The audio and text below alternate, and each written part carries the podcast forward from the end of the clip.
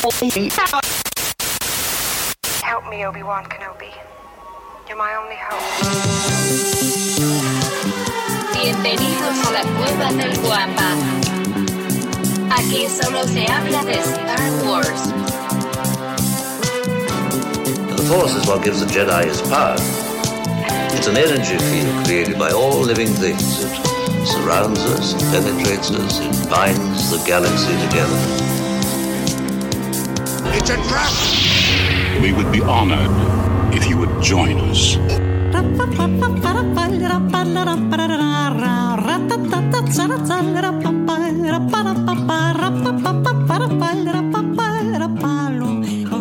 ¿Qué tal, mis queridos Wampas? Bienvenidos al episodio 255 del podcast Hablando de Star Wars, traído para ustedes por lacuevadelguampa.com, el santuario para todos los coleccionistas y, por supuesto, fanáticos de Star Wars.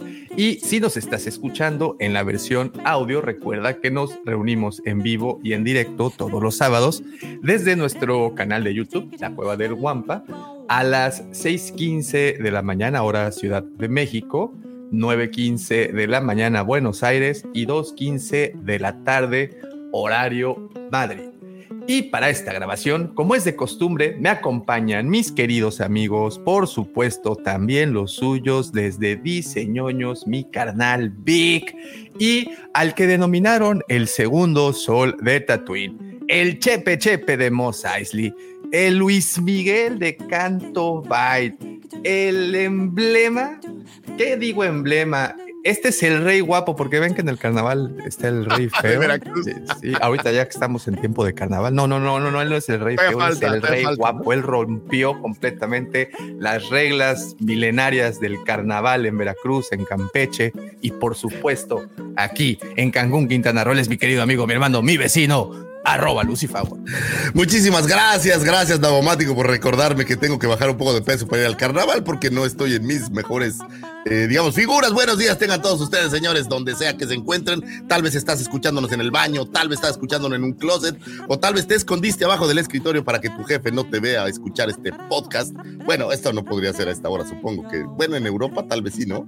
Se metió alguien abajo del escritorio para que no lo vean. Les agradecemos muchísimo por conectarse, señores, si estás conectado a YouTube, gracias dale like, por favor, te lo agradeceríamos muchísimo. Y si no estás escuchando en el podcast, pues bienvenido seas eh, a este programa que les tenemos muchísimas, eh, pues, temas cómicos, mágicos, musicales, que sé que les van a gustar. De antemano les pido una pequeña disculpa porque ando un poco, un poco gripiento.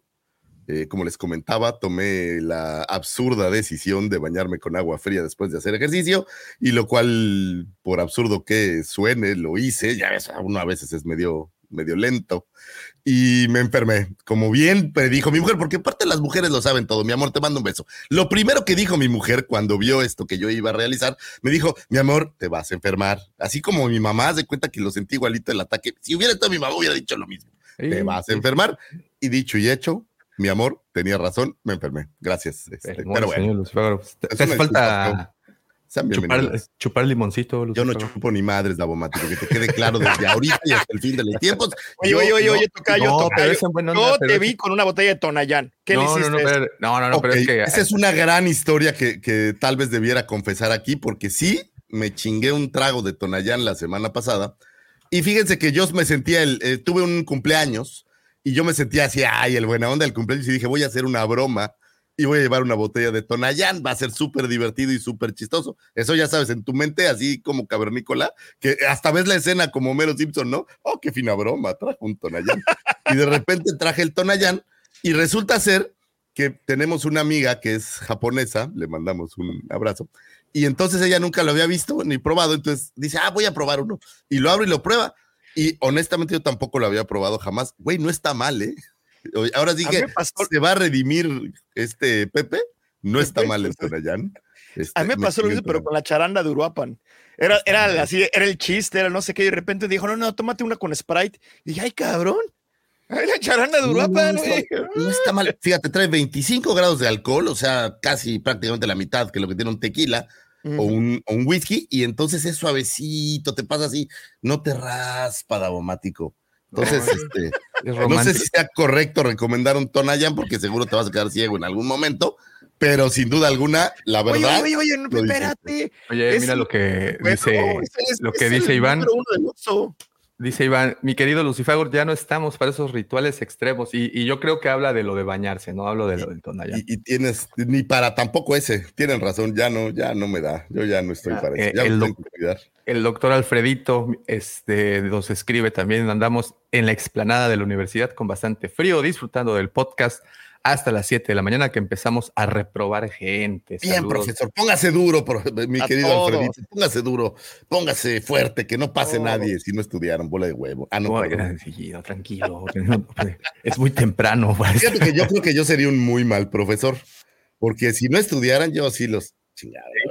Oye, Jaime Co, saludos a todos desde París. Oh, París, qué bonito.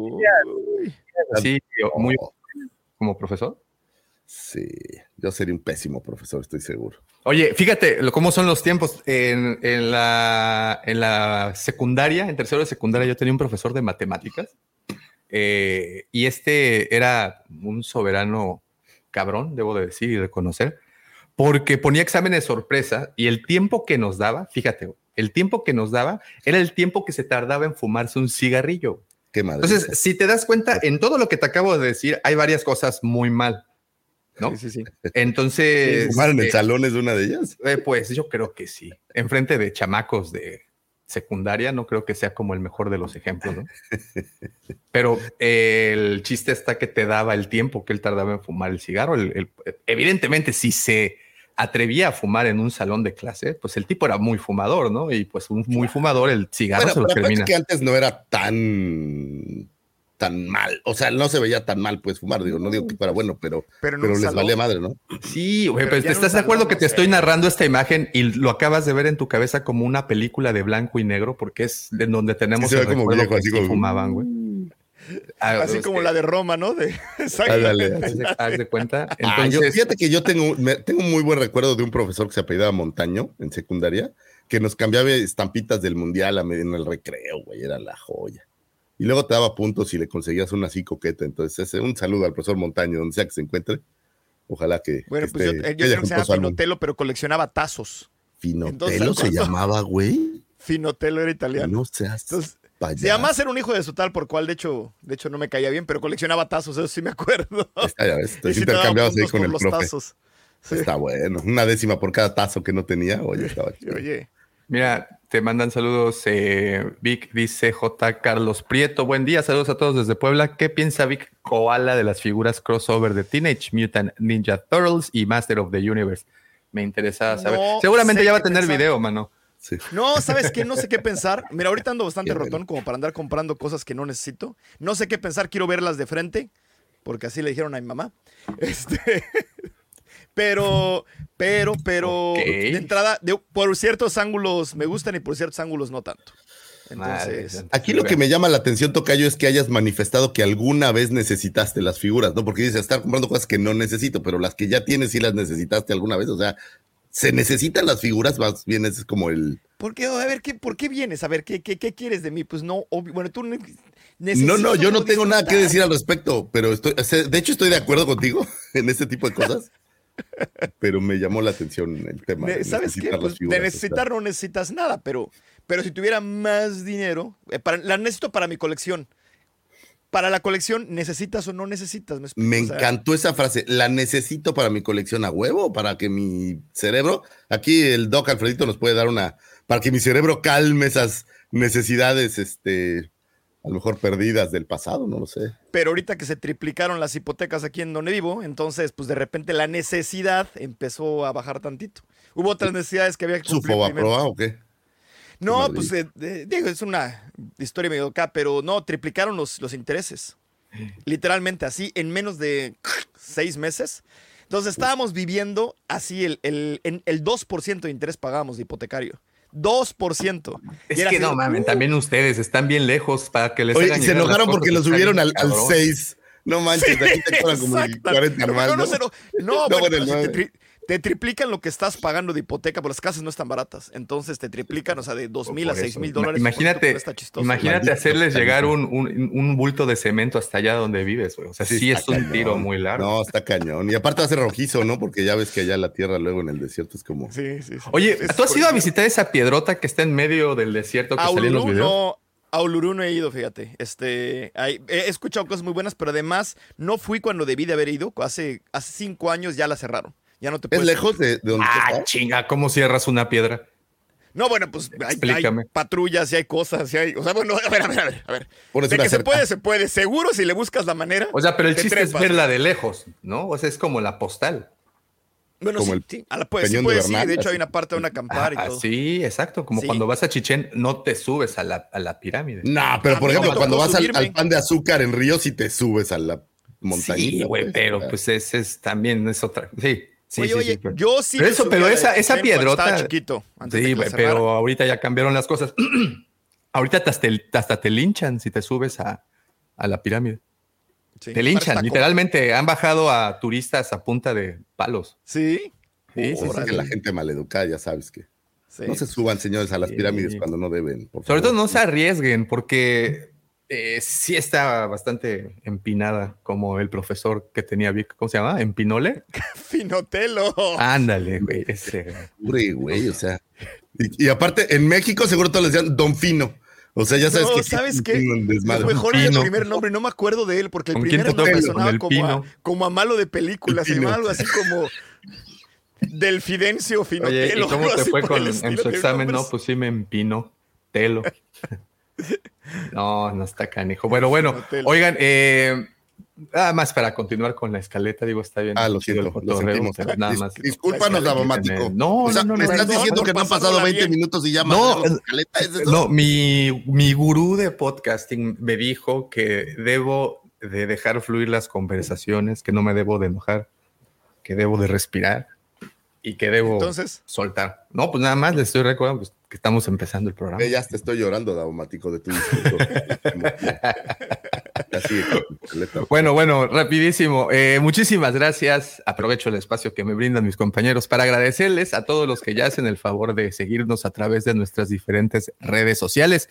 Como sabes, nos encuentras como la cueva del Wampa. Wampa se escribe con G de Guerra de las Galaxias y estamos en todas y cada una de ellas subiendo contenido especial y contenido muy, muy entretenido. También eh, les decía al principio, te invito a visitar la cueva del Wampa.com. Ahí podrás encontrar todo el inventario de la tienda, así como mucho contenido exclusivo. Y una vez que estés ahí, te recomiendo que en- vayas a las pestañas de arriba de la página. Hay una que dice comunidad Wampa. Le des clic ahí, nos regales tu correo para que estés constantemente recibiendo, si digo, si eres coleccionista y, y, este, y este, te interesa saber acerca del inventario, nuevas llegadas de productos y, y- e información en general. Bueno, pues semana tras semana tenemos esta carta que se les envía a todos los de comunidad Wampa. Entonces, lo único que necesitas hacer es ahí dejarnos tu correíto. Bueno, y ya para terminar con las presentaciones, también los invito a pertenecer a cualquiera de nuestros dos grupos. El primero es Legión Wampa, es un grupo de WhatsApp en donde las 24 horas del día, todos los días de la semana, se están compartiendo temas, compartiendo, debatiendo, comentando, argumentando y en ocasiones peleando, pero también reconciliando. Eh, este es eh, Legión Wampa y bueno, obviamente todos los temas de ciencia ficción, horror, fantasía, evidentemente Star Wars y todas las noticias habidas y por haber noticias como la que vamos a darles a continuación. Y eh, pues para poderte unir, lo que tienes que hacer es enviarnos un mensaje directo a cualquiera de nuestras cuentas y con todo gusto te vamos a compartir un enlace que te llevará hasta ahí, en donde mi querido amigo, el buen George, que no se encuentra en este momento con nosotros, eh, estará ahí como cuidándolos, ¿no? Que no se Está, está destrocen. en un un lugar más celestial, digamos. Este, Jorge. Un abrazo, Sí. Jorgito. No, no, como que no, sí sigue aquí entre nosotros, no se preocupe. No, sí, nosotros, digamos que está en un lugar de. Es que ese güey se va a ir al cielo. No, pues es que sí sonó muy funes. Están muy Y no funestos, tranquilos. A ver, cuando, porque- cuando debes no vas al cielo, güey. Hay, un- hay, hay un cielo para los que vieron E.T. en tiempo y los que ni sabían quién era. Se llama, se llama Es la purgatorio. primera pregunta. Exactamente. Según la, la señora que me daba clases en las tardes, dice que se llama purgatorio. Bueno, Exactamente. eh, tenemos un grupo también de Facebook, este se llama Nación Guampa y ahí sí es exclusivamente de coleccionismo de figuras de acción dedicadas obviamente a Star Wars, en donde todos los miembros comparten fotografías de sus últimas adquisiciones, obvio sus colecciones también, se piden consejos, se platica muy ameno, muy a gusto y fíjate que algo que me gusta muchísimo es que actualmente el grupo Nación Guampa es, además de que es un, es un grupo muy, muy activo, donde participan todos los miembros eh, opinando, platicando sus experiencias y debo de reconocer que todo con un muy debido respeto. En muy poquitas ocasiones hemos tenido que hay que, que mandar a la, a la fuerza a los porros para, para, A la para fuerza callar. pública. Sí, poquitas veces nada más les hemos mandado ahí para. Pero ya Para- tiene mucho que no sucede, ¿no? Yo me acuerdo. Sí, ya, que ya, sí ya, ya. Había como un par de, de temas, pero ya ahora ya. rencillas, pero bueno, no, ya, ya nada, afortunadamente, como buenos dictadores que somos, este, ya logramos localizar el, el Eres problema. una y- calesi moderna, Daumático. Sí, Exacto. dime, Calesi, ¿Escuchas días tus sordas. dragones? Sí, Híjole. sí, sí, El hecho. George mis- es tu dragón. Mis dragones son los porros de aquí. de- Bueno, entonces eh, ahí se comparte todo esto de coleccionismo, Nación Guampa. Para unirte, nada más teclea Nación Guampa ahí en el Face. Contestas un par de preguntitas y listo. Oye, mira, Irán, eh, ahora salió un primo mío, Lucifagor. Ah, ¿qué pasó? El primo Olmos. Oye, día, y además es- además es de Nuevo Laredo, igual que el- No, Que además mano, es metálica, vámonos. caíste suavecito, mano. Todo por todas partes. ¿eh? Laredense. Mira nomás, Sí, y además Olmos. No, pues Híjole, no. mano, tú entraste con. A ver, hasta, hasta te voy a poner sonido especial. Y, y eso no es este. Aquí no hay nepotismo, nada más es. No, Este, no, ¿cómo no, crees? ¿cómo crees? O Eh. Arriba los Eh, tecolotes, digo nomás.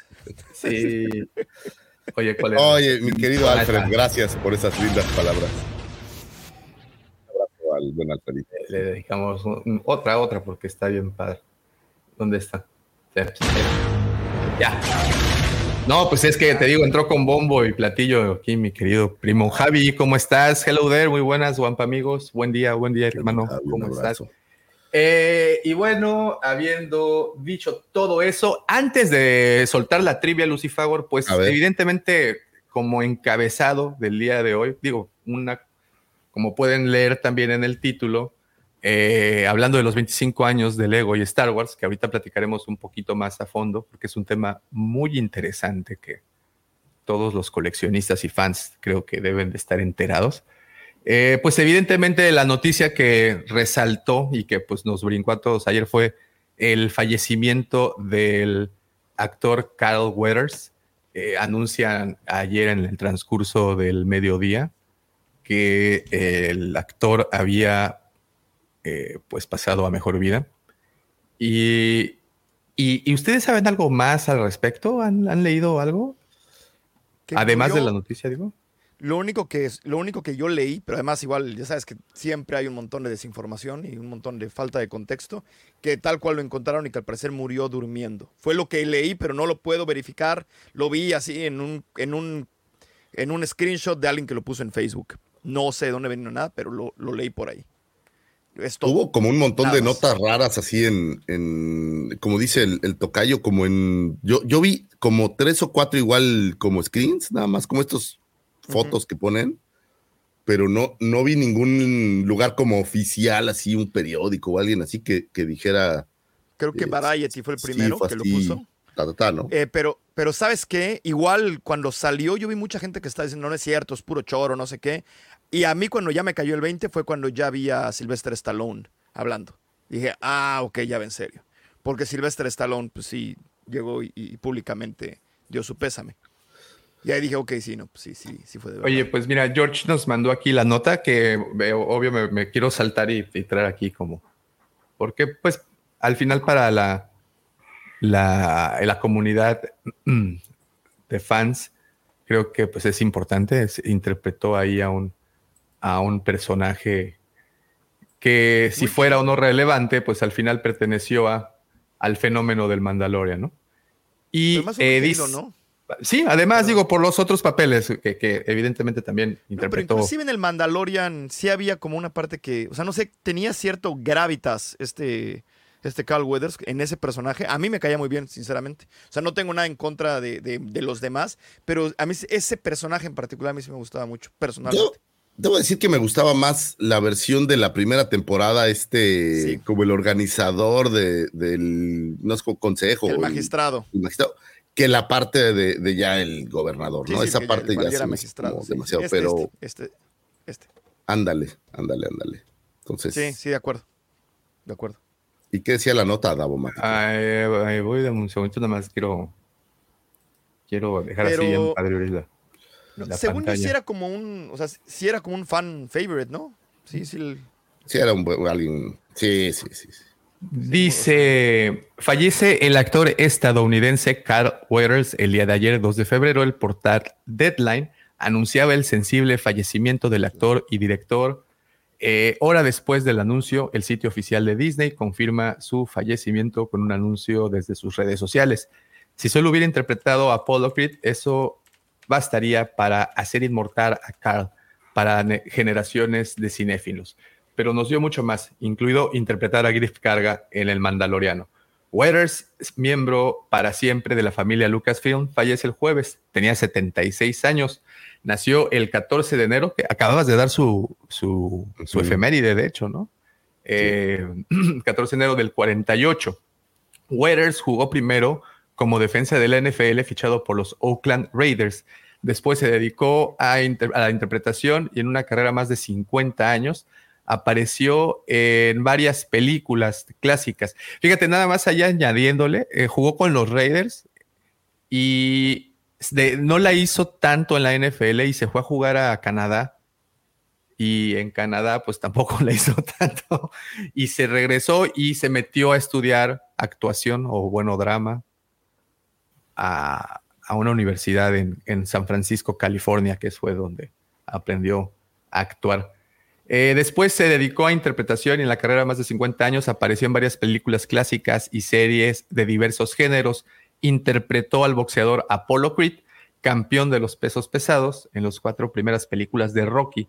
A lo largo de la serie evolucionaría de rival de Rocky a mejor amigo y entrenador, creando un personaje muy querido que daría lugar a la trilogía derivada a Creed.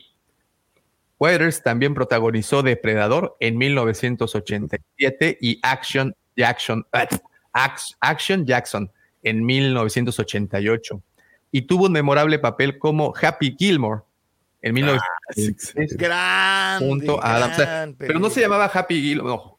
No, no, Happy Gilmore. En Happy Gilmore. La película es Happy Gilmore. Sí, sí, sí. Sí, él tenía igual un nombre. ¿Cómo me acuerdo cómo se llamaba en Happy Gilmore? algo así por el estilo. Este, sí, tenía un, como un apodo, ¿no? Le Tenía como un apodo, Chocos o algo así se llamaba ahorita. ahorita que tenía su manita de, de, madera, ¿no? Estaba increíble. No, pues porque sí, se le había comido un cocodrilo. Eso lo hizo con Adam Sandler. Bueno, con el lanzamiento del Mandalorian en Disney Plus, Weathers se unió a la galaxia muy, muy lejana como Griff Carga, un expedidor del gremio de cazarrecompensas que asciende hasta convertirse en magistrado de Nevarro y aliado del Mandaloriano y Grogu. Recibió una nominación a los premios Emmy por su trabajo también. Además, Weathers se puso en la silla del director para los episodios aclamados, por la crítica, el capítulo 12, El asedio, y el capítulo 20, El expósito. Tengo el corazón roto por esta devastadora pérdida, dice John Favreau, creador del Mandalorian. Era un héroe de mi infancia al que tuve la suerte de conocer y el que tuve la increíble suerte de trabajar.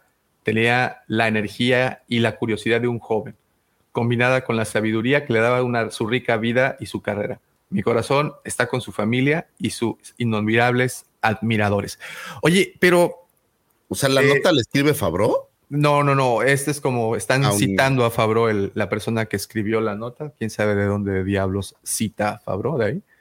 Este, pero bueno, descanse en paz el señor Carl Weathers. Y, se, y honestamente, a mí sí se me hace como un poco raro de eso de que falleció durmiendo, porque el tipo físicamente, al menos de que estuviera padeciendo alguna enfermedad crónica terminal, pero luego no lo sabes, ¿no? Sí, exacto. O, no, no, no, está confirmado eso, ¿eh? Eso de no, eso es lo que a, mí se me hace también así como medio extraño, porque el señor físicamente estaba, pues, digo, se había mantenido desde prácticamente toda su vida, desde jugador de la NFL, no sé actualmente, pero al menos en 1980 y tantos, cuando hizo Rocky, más adelante, cuando hizo Depredador, el tipo, pues siempre se había caracterizado por ser un monstruo. No, o sea, estás, no se ve de 76 años. O sea, no, claro que no. No, no, o sea, 76 no juegues. Así me veo yo y tengo 45, güey. Creo que ese papel de Apollo Creed, eh, porque obviamente en la primera película lo odias, ¿no? Dices, este cuate es nefasto. Pero esa transformación de, arroparlo para, para, es la 3, me parece, donde eh, se vuelve su, coach. Donde se muere. Se muere, Spoilers. La 4. no, se muere en la 3, ¿no? Draco la lo mata. No, en la 4. Ah, es la 4. La, la, 4. la 3 es donde sale Mr. T. Y le dan una ah, verdadera madrina. Clover Lang. Y él, ah, se vuelve su coach, el que se muere es, Mickey, el coach de Rocky. Pero esa transformación es donde creo que, que como fan te, te, enamoras del cuate, ¿no? O sea, se, vuelve una cosa súper distinta y creo que es ahí donde conectó muchísimo con el público, que cualquier cosa que hizo después, pues, pues con cariño lo veías al personaje, creo yo. Aunque creo que nunca se quitó el personaje de Apolo Creed. Sin importar qué estuviera haciendo, normalmente veías a Apolo en... en, sí, fue lo más icónico, ¿no? Sí, sí, fue como obvio. Apolo pues Creed fue...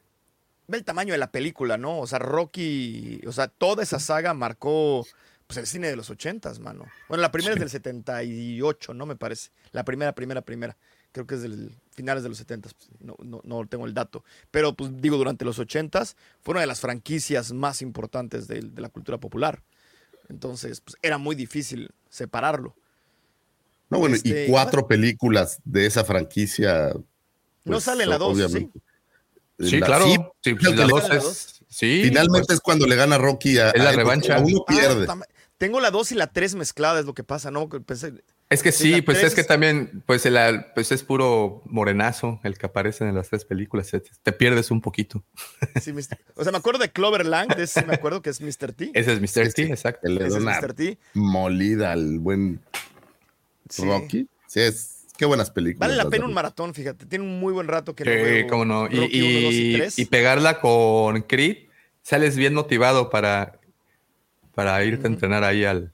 A Filadelfia. Al Smart Fit. A correr ahí. Para subirte Chichinitza en las escaleras. Sí, ándale. Claro. Ándale. Descansa en paz, ¿no? El buen... Sí, que pues... El Carware, pues evidentemente siempre una, una pérdida de, este, de esta índole pues nos, nos duele y, y creo que deja ahí un, un vacío y, dijo, lejos de ser un buen personaje y lo que sea, pues el afecto que supongo que su familia le tenía obvio, pues toda esa parte, ¿no? Entonces estamos con la familia. Como dicen los gringos, nuestras oraciones y pensamientos. Sí, algo así. Están algo, algo, algo, algo por el cielo, pero bueno, eh, descanse en paz el señor Carl Weathers. Desde aquí les rendimos nuestro pequeño homenaje. Muy bien. Fíjense, este fue nuestro minuto de silencio. Estuvo, muy, este, muy, muy larguillo. Bueno, eh, platicábamos hace un ratito que voy vamos a estar hablando de Lego, los 25 años que se están cumpliendo con la compañía y van a decir, bueno, porque esto es importante. ¿Por qué si yo no colecciono? Es más, ni juego con Legos.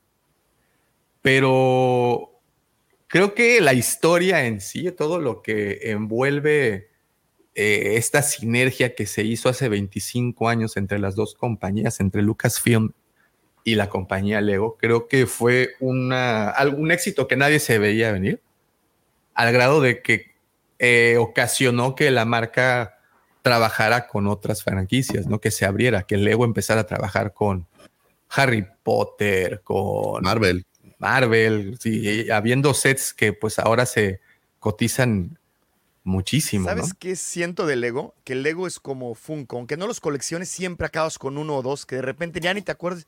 ¿Por qué tengo? O sea, yo tengo, yo no colecciono Lego como tal.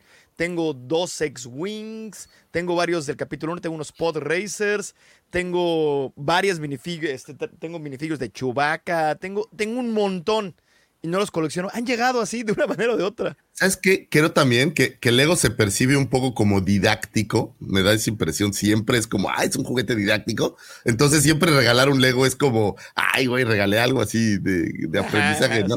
Aunque ya ves unos, por ejemplo, mi hija tiene unos de Minecraft y de este tipo de cosas que de didáctico creo que ya no tiene ni madre. Pero, pero como que se percibe así, ¿no? Como, como un juguete decente cuando vas a un cumpleaños de niños o algo así. Dices, ah, me dieron un Lego. Es que siempre hay uno, ¿no? En, Siempre en está bien, bien, bien aprobado, ¿no? Bien, bien. Sí, siempre es bien visto. No, Pues ahora sí, ¿sabes eh, qué eh. pasa? Ya van como tres veces que me mandan mensaje a las demás porque quieren regalar pistolas Nerfs. Y ya aquí ya es estigma regalar una pistola Nerf. ¿eh? Entonces te hablan, oye, es que fíjate que eh, le quieren regalar a, a Leonardo tal cosa. ¿Estará bien? O sea, ya te preguntan porque la gente se ofende mucho Sí, no, acá por las todavía. Nerf, sí. Si Sí, ponen sí. estas malditas series de narcos que no. Que, que- que la gente. Pero, pero, espera, son niños de seis años también. también.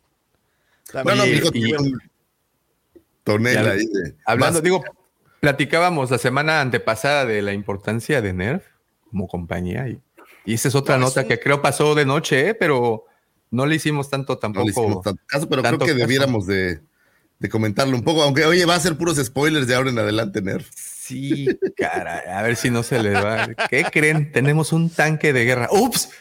No, Ay, pues es que fíjate, Exacto. fíjense. Para dar contexto, Davomático está hablando del movimiento del señor Patrick Snyder a Nerf. ¿no? ex, ex De- director del proyecto Star Wars Hasbro, quien, a quien muchos le cuelgan el santito de que fue el responsable, o que ha- haya sido el responsable de, del bajón en cuestión de calidad de la entrega de sus productos, en particular las dos líneas principales. Mira quién está levantándose. A ver, permítanme. Aquí está levantando. Señor Pepito Mendoza. Pepe Mendoza, Jóvenes, dignándose a entrar. ¿Qué pasa, Pepito Mendoza? nada, estoy. Se oye como de ultratumba tu micrófono, güey. ¿Es como en el baño? ¿No? ¿Estás en el baño? Yo lo tengo Güey. muy lejos, güey. Ahí Ah, está. estás en el baño. mira. Oye, Lo que y es pasa estas es de que- pantallas verdes atrás que se ve el cuarto y está el- Lo que pasa es que estoy, estoy en proceso de remodelación del de año nuevo, remodelación nueva, ya sabes. Pepe, Oye, siempre estás en un proceso. un mes, güey. Siempre estás en un proceso. Güey, pues es que así es la vida del hombre, güey. Si te estancas, se carga la chingada. Sí. Estoy de acuerdo con Pepito. ¿O no? Sí. sea, digo, un buenos días también hubiera estado genial, buenos güey. días cuando entré. Buenos bueno. días. Buenos días, Querido Pepe. guapo auditorio. Qué gusto verte, colegas. Qué gusto tenerte aquí con nosotros, porque Mande la que no te anda escuché. insoportable, que él es Calesi de no sé qué, la verdad es insoportable. Qué bueno Calesi, Calesi. Calesi ¿Qué pasó Díaz Ordaz. por qué te tarjetean la escaleta, que si ya les había dicho, ya sabes cómo se pone. Entonces, bienvenido. Es el escalesi, es lo que es. El Escalesi. Es el escalesi. Aguas, ¿eh? Aguas y se vuelve loca la escaleta y los quema. ¿En qué estábamos? Ah, sí, en, en Patrick Schneider. Qué El bueno Patrick Schneider pasando que se nos fue a Nerf y eh, viene este otro a ocupar su lugar que no estoy muy seguro de su nombre, así es que no quiero siquiera decirles quién porque no quiero regarla, pero ahí, que ¿no? supuestamente había trabajado ya con la marca, que estaba encargado eh, de la parte de Vintage Collection, que decíamos hace un momentito que pues básicamente de Vintage Collection y Black Series son las líneas principales y, y, a, quien- y a Patrick Schneider fue a quien se le atribuía un poco o mucho del al bajón de, de calidad en cuanto a las entregas. Digo, recordemos que Mark Boudreau, que también ya falleció, no tiene tanto, era quien tenía el lugar de actualmente del señor Chris Reeve, quienes eran los diseñadores, quienes estaban encargados.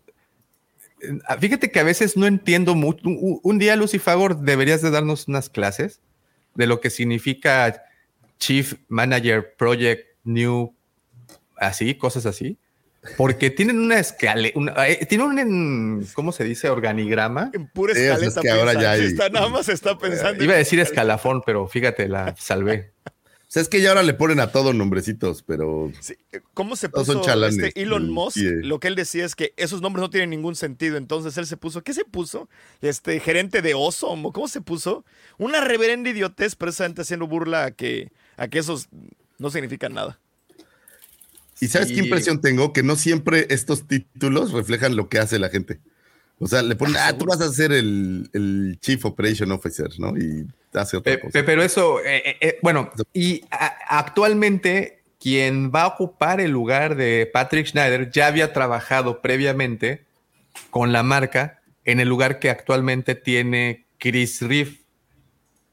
No creo, no sé si vaya a ser Chris Riff quien es el jefe de diseño quien vaya a ser el jefe de la marca, no lo creo, porque no ha tenido como que los éxitos así más padrísimos en los últimos años. Creo que el momento que mató su carrera, híjole, qué gacho soy. Fue el sable de Reba. El sí.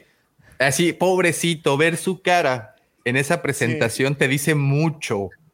Pero sabes que se lo cuelgan porque es la figura pública. Es lo mismo que Dan June en, Marvel Legends. No, pero. es que también sale mucho. O sea, es, es la cara. O sea, sí, pero también está, o sea, no es que solo sea el portavoz, es quien está en él que es quien literalmente se sienta a diseñar las cosas y quien da ideas. Bueno, pero, a ver, ahí te va, ahí te va una Davo. Contéstame esto, así ya para entrar.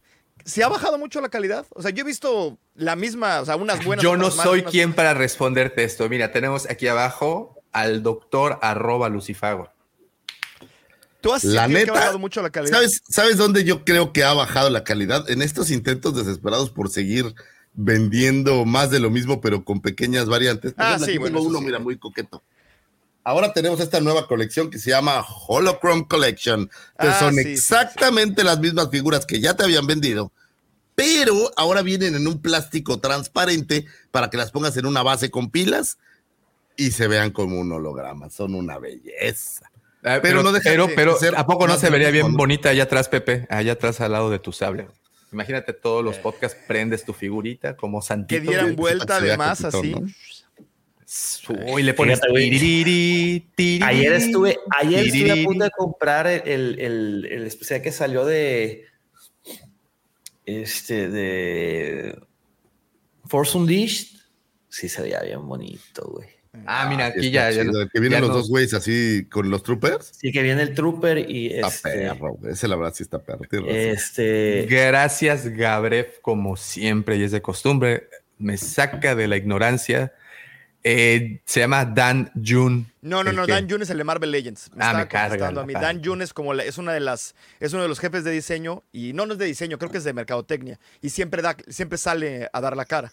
Entonces es como la cara de. Es como el equivalente de Chris Reeve, pero de Marvel Legends. Haz de cuenta. No sé si sean equivalentes, pero igual son como uno de los portavoces más importantes. Yo creo que deberíamos de darnos a la tarea de Abomático de buscar a esta persona y comentarlo el próximo. Y estaría muy bueno una entrevista, ¿no? O sea, si saben inglés, a ver los.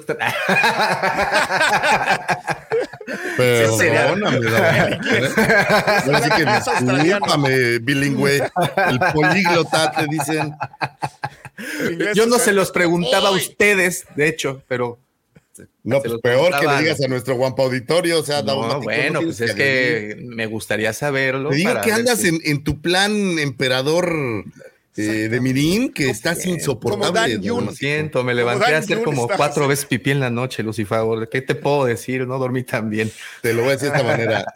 Sí, pap, Eso ya es problema, güey. Deberías de ir con el especialista, mi querido Davo. mejor ya empezamos esto. Te voy a recomendar a mi doctor. sí, sí, pap, Davomático. No, esto es real, ¿eh?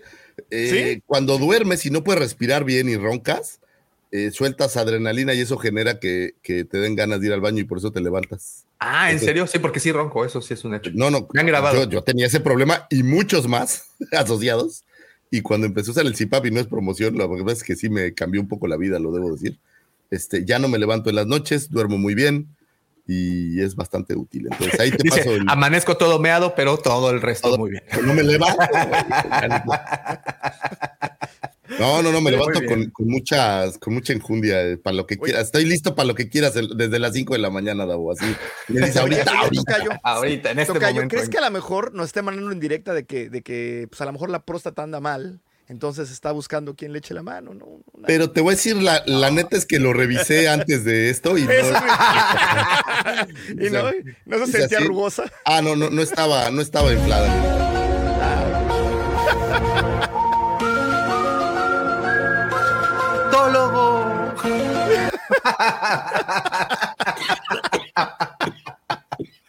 No me hagan reír. Porque, a mi doctor.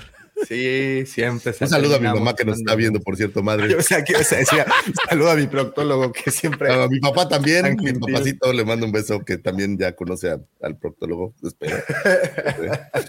no es cierto, Tacuache, un abrazo.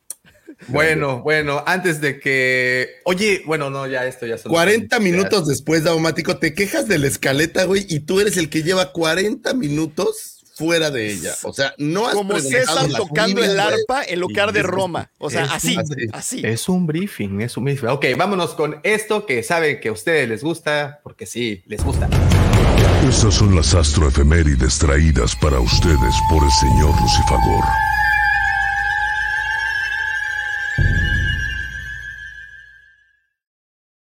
Muchas gracias, joven Daumático. Antes de decir las astrofemérides, les voy a tirar una trivia porque a Daumático se le olvidó que era antes. Ay, Pero, pero yo sería incapaz de recalcárselo a nadie porque no soy nadie para estar este, juzgando ni para estar corrigiendo a nadie. Entonces, antes de hablar de Marjorie Eaton, les voy a decir la trivia. Ahí les va. ¿Qué puesta en escena de 1980 y que posteriormente fue llevada al cine transportaría a un Jedi casi 200 años antes a la ciudad de Viena.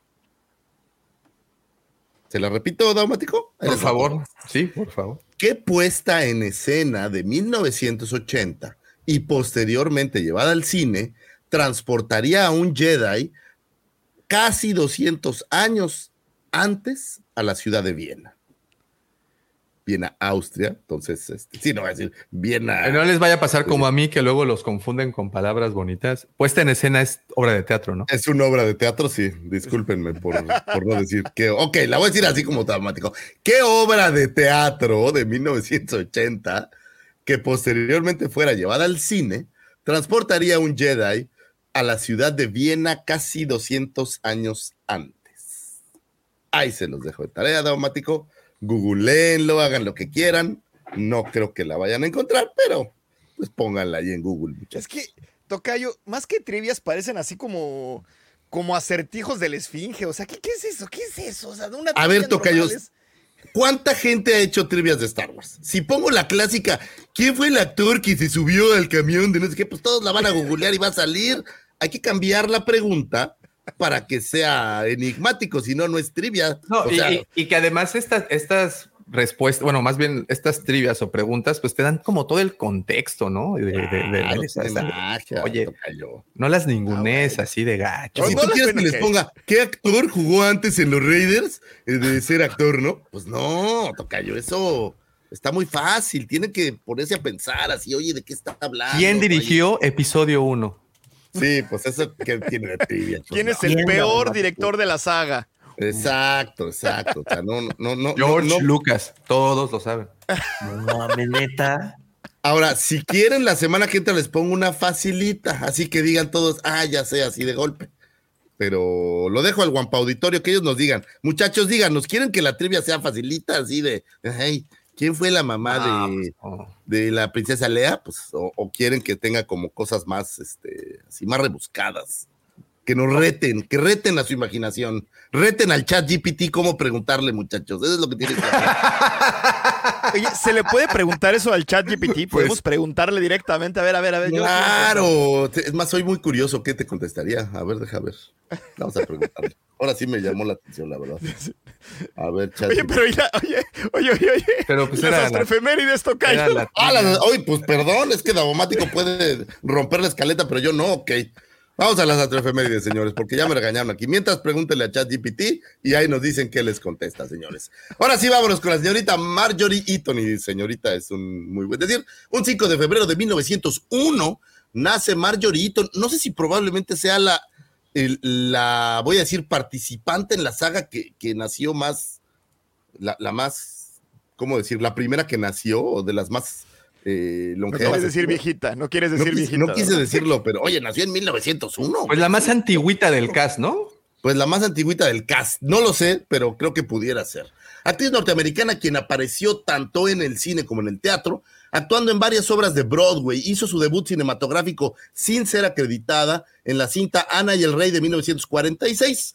Algunos papeles posteriores incluyeron a Hester Forsyth en The Forsyth Woman, a Madame Rachmaninoff en Night Tide del 61, el papel protagónico de Hetty March en la película de ciencia ficción de bajo presupuesto Monstruosity del 63, Miss Persimono en Mary Poppins por ahí del 66, y para 1979, a la edad de 78 años, filmó unas escenas o una escena para la cinta maravillosa El Imperio contraataca, donde interpretaría el papel del emperador Palpatine, esto bajo una fuerte cantidad de maquillaje.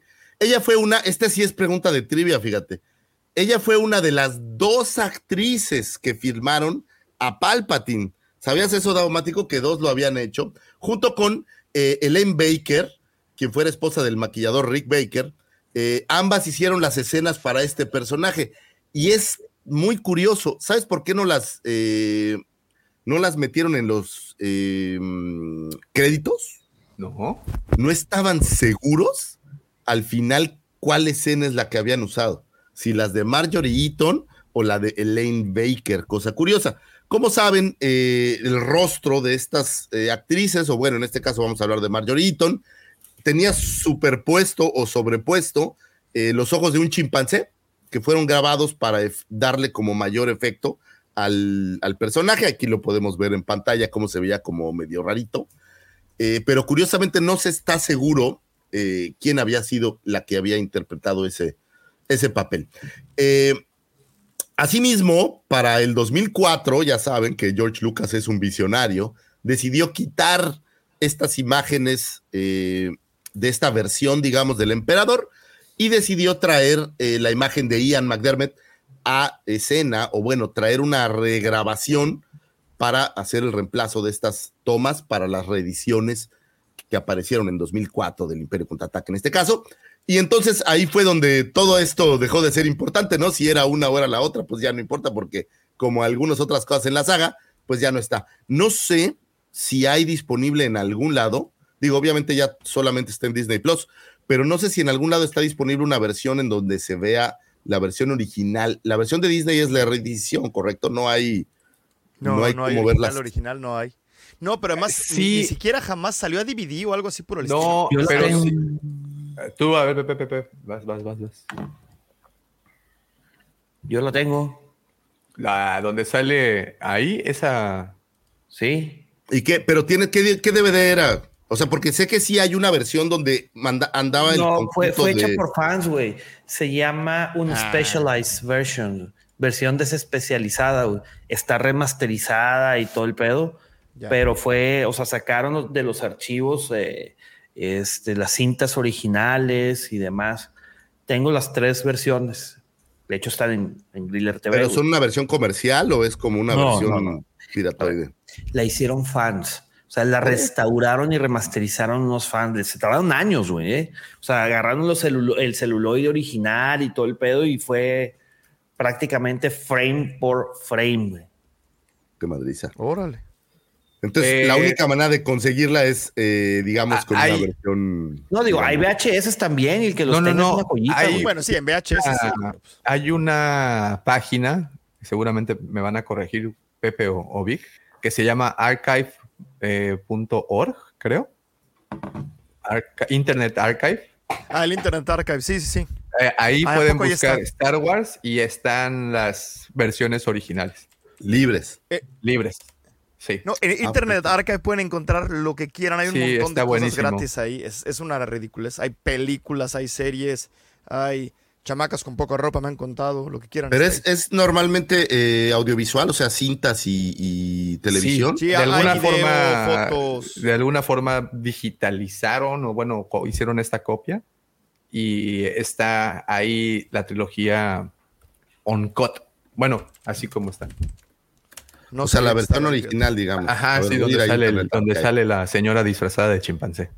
Ah, muy bien. Bueno, pues básicamente, señores, Marjorie Eaton hizo este papel y bueno, pues ya esto fue hace algunos ayeres, ella ya falleció. Y de paso, de aparte de su cumpleaños, le deseamos que descanse en paz, Oye, digo, no quiero alargar mucho el tema, pero ¿había necesidad de que escogieran así como que a una mujer para interpretar a un hombre, pero además ponerle ojos de chimpancé? O sea, me refiero que no es la única eh, actriz que hizo un papel masculino, también tenemos a esta otra que hizo Agrido, pero bueno, en particular con ella que iban a usar proste, prótesis, iban a usar próstatas, que iban a usar prótesis. Eran unos ojos de chimpancé, digo, no eran próstatas. Sí, bueno, pero pues ven tan inflamados. El chiste está que le iban a poner cosas encima y, y aún así, pues era ella. ¿Habrá sido por tema de sindicato? No lo sé, francamente, yo pienso que tiene un poco que ver con también la voz, ¿no? no yo supongo que hizo la voz de la versión original eh, ya después la cambiarían con este Ian McDermott, pero me parece que a lo mejor tiene que ver con la mezcla, porque aparte son, pues son unos segunditos, ¿no? O sea, no, no llega a ser una participación muy larga, entonces pudiste haber usado a quien sea, ¿no? Pero bueno, pues quién sabe, ya sabes. La tía de alguien. ¿No crees que puede ser que haya conocido al director o a alguien así de que... ¿Qué, qué pasa, O una broma, Sí, lo creo, lo creo ciertamente. Debe de pasar más veces de las que uno cree.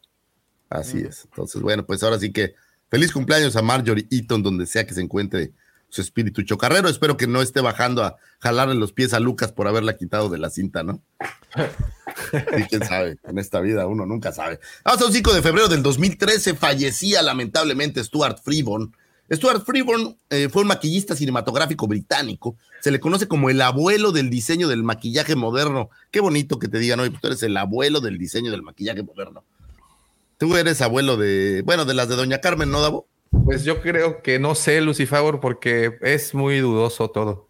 No, Carmencita ya tiene como seis hijos, pensé que eran tuyos. No, pues eh, dicen que no se sabe.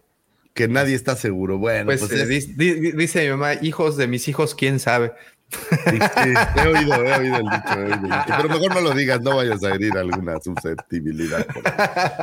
Em, y es quizá mejor conocido por su trabajo en la trilogía original de Star Wars. El primer trabajo de Freeborn en la industria cinematográfica fue diseñar el controvertido peinado y maquillaje que usó Alec Guinness como Fagin en la cinta Oliver Twist. El trabajo más famoso de Freeborn es crear el maquillaje de todos los personajes o de prácticamente todos los personajes de la trilogía original de Star Wars, incluidos Chewbacca, eh, todos los personajes que vemos en la cantina, obviamente el buen Yoda, como podemos ver aquí en esta imagen, que como ya sabemos, pues Yoda era una versión entre la cara de Stuart Freeborn y la cara de Albert Einstein, era como una especie de, mezcla que tenía por ahí. También fue encargado de crear eh, y diseñar o supervisar el diseño de aquella marioneta de Java de Hot, como ustedes saben, Java de Hot, la versión original, era, pues había como cuatro changos adentro y pues era una marioneta realmente. Uno movía el brazo, otro movía el otro brazo, uno movía la lengua, otro movía la cola. Y bueno, pues él, estuvo por ahí, así como eh, los maquillajes que hubieran estado ahí con los Ewoks. Si ustedes se ponen a ver el regreso del Jedi así con un lente criticón, se van a dar cuenta que algunas de los disfraces de los Ewoks se ve que los ojos están por dentro de la máscara. O sea, se ve que traen una máscara y los ojos se ven como atrás, como si se ve que traen una máscara. Entonces, bueno, pues el maquillaje que supone que traen ahí por ahí estuvo también relacionado. Freeborn también fue el artista de maquillaje de 2001, Uno Odisea del Espacio, película de Stanley Kubrick, donde crearía a los humanoides simios que aparecieran en la primera secuencia de la cinta conocida como Down of Man. ¿Se acuerdan este eh, momento donde arranca, que está como en el, pareciera como el pasado, ¿no? Sí, sí. El, Donde está el obelisco. El, nacimiento, el nacimiento de la humanidad, así la, la conocen. así la conocen, bueno, pues él estuvo encargado y de hecho se dice, o cuenta la leyenda, que es gracias a esta escena que George Lucas la vio y dijo, yo quiero trabajar con este cuate Freeborn. También por ahí trabajó en Doctor Strange Love de Kubrick, manejando múltiples papeles eh, para Peter Sellers en esa cinta y para muchas cintas más de Peter Sellers. Algunos otros de sus trabajos incluyen toda la saga de Superman de los 70s, eh, la versión 1, 2, 3 y 4.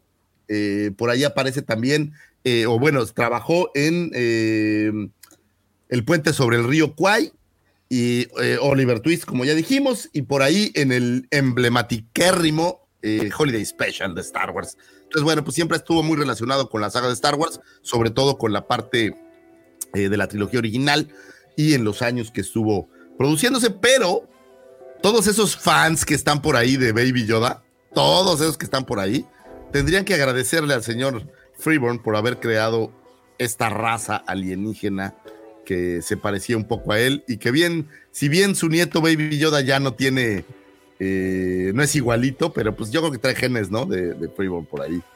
Eh, es como su, su, abuelo, su tatarabuelo, ¿será? Pues vienen de la misma aldea. Y lo, oye, no me había fijado que Yoda tenía pelos en la oreja, así bien. Sí, sí, pues es tiene que un montón de pelillos en un montón de lados. ¿Nunca lo has visto? Tiene, tiene pelitos para acá y para acá. Tú tienes la marioneta, ¿no? Entonces así en todos lados tiene. ¿Para qué la usas, Tocayo, que llena de pelos? No, yo no la tengo, por eso no lo sé, te estoy preguntando. Eh, pero bueno, pues un. Obviamente, mucho de lo visual que tenemos en, en la trilogía original pues viene de la mente del señor Stuart Freeborn, que fue quien trajo estos personajes que aparte se quedaron eh, pues como en la mente de todos, ¿no? Yo estoy seguro que sin Star Wars, sin estos personajes, sin un Chewbacca, sin estos increíbles personajes de la cantina, no hubiera sido lo mismo o creo que el éxito hubiera sido un poco más moderado. Sin embargo, bueno, pues él es parte de esta eh, bien mal llamada sopa primigenia de la trilogía original que le dio tanto éxito, ¿no? Ahora sí que, pues un abrazo al señor Steven, el señor Freeborn, donde sea que se encuentre su espíritu chocarrero, pues espero que esté haciendo maquillaje para alguna otra cosa. ¿No, señores? Vámonos con sigue. 5 de febrero de 1917 se promulgaba la Constitución Política de los Estados Unidos Mexicanos. La Constitución Política de los Estados Unidos Mexicanos es la norma fundamental establecida para regir jurídicamente al país, la cual fija los límites y define las relaciones entre los poderes de la federación. Poder legislativo, ejecutivo y judicial, entre eh, los tres órdenes de eh, diferenciados en el gobierno. Eh, básicamente traigo normalmente este tipo de efemérides para que, señores, si el lunes no van a trabajar, sepan, por qué. Luego, la gente no sabe y es bastante penoso que te digan que hoy fue día de asueto. Sí. Oye, pero sí, sí es oficial. Sí, no se trabaja. Es oficial, sí, sí, es oficial. no se trabaja. Sí lo tengo que pagar triple si es lo que, lo que. También, señores, si los hacen trabajar el lunes, que les paguen triple. Ahí, ahí avísenle. ¿No? Porque pues sí es una cosa importante. La Constitución de 1917 es una aportación de la tradición jurídica mexicana al constitucionalismo universal, dado que fue la primera constitución de la historia que incluyó derechos sociales expresados en los artículos 3, 27 y 123, producto de las demandas de las clases populares que protagonizaron la Revolución Mexicana. Entonces, señores, si ustedes tienen derechos eh, individuales, voy a decir, derecho a la educación, a la salud y este tipo de cosas, pues agradezcanlo a esta linda constitución que vamos a festejar el lunes y que algunos sí vamos a trabajar lamentablemente, pero si usted tiene la suerte de no trabajar, pues pásela sabroso y bomba y relájese y ojalá leyeran un par de artículos como para decir, bueno, al menos ya, hice algo que tiene que ver con la constitución, ¿no? a ver, a ver, a ver, a ver. ¿Te sabes el, algún artículo de la constitución? Por supuesto, no, pero que no este, se vale leer. El hombre es, el hombre es libre. en México no se permite la esclavitud. Ahí está, vámonos. Lo que sigue. ¿Qué? en México no, está permitida la, esclavitud. No, el que siempre nos enseñaban era el de la, el de la educación, ¿no? Laica gratuita. laica gratuita, obligatoria. Que es el 3, ¿no? Es el, no sé si es el 3 o el 123, discúlpenme.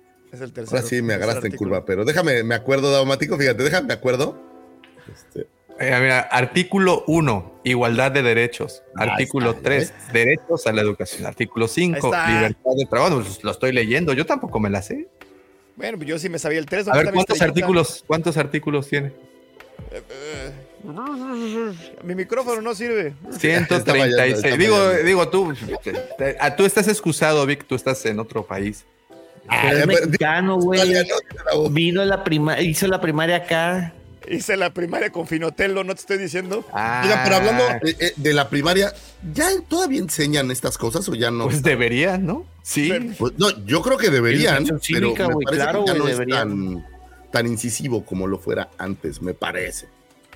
Ah, esa es una excelente que había una pregunta. educación, una, una materia que se llama educación cívica o civismo. No, pero ya no es existe la- civismo, güey, ya no hay civismo. No, no, no. Maldita Hace gente ya no años que hace ya lo no que quiere. civismo. Ah, Por eso no eso. Neta. 136 artículos y 19 transitorios, fíjate. Eso, ¿eh? eso. eso me- Dijo la correcta, porque sabía. Davo nada más dijo 136 tocayos. Estaba equivocado, Davomático. Exactamente. Gracias 19 por transitorios. Sí, ya A ver, sabes, ya dijiste sabes. 135, yo dije 136. Dije 136, 136. Pero se te olvidaron los 19 transitorios, Davo. Discúlpame. Ah, pues sí, los ¿Qué Discúlpame, Davo. sí, ¿Vas ¿no? a contestar bien o no contestes? Es que me dormí en el curul y ya no me enteré. El curul. ¿Nuestros señores diputados se co- conocerán la Constitución? Creo que no. Por supuesto que no. Le preguntas, ¿cuál es el vez, artículo 82? Yo creo que estos, esos señores se saben los suficientes para cuando los detienen en el torito, se, se, se la zafen. Sí, te- te- o sea, son los que te debes de aprender nada más. Si en nuestro programa hay algún diputado que haya sido diputado, nos gustaría saber, señores, si ustedes conocen de pe a pa la Constitución mexicana. Y también No si están interesados en que nos volvamos voceros de su partido, te digo, pero una cantidad. Con todo gusto, si van a dar, yo sé tenemos- nos dan ahí un para pagar el podcast, tendríamos que cantar. Tenemos precio, no pasa nada.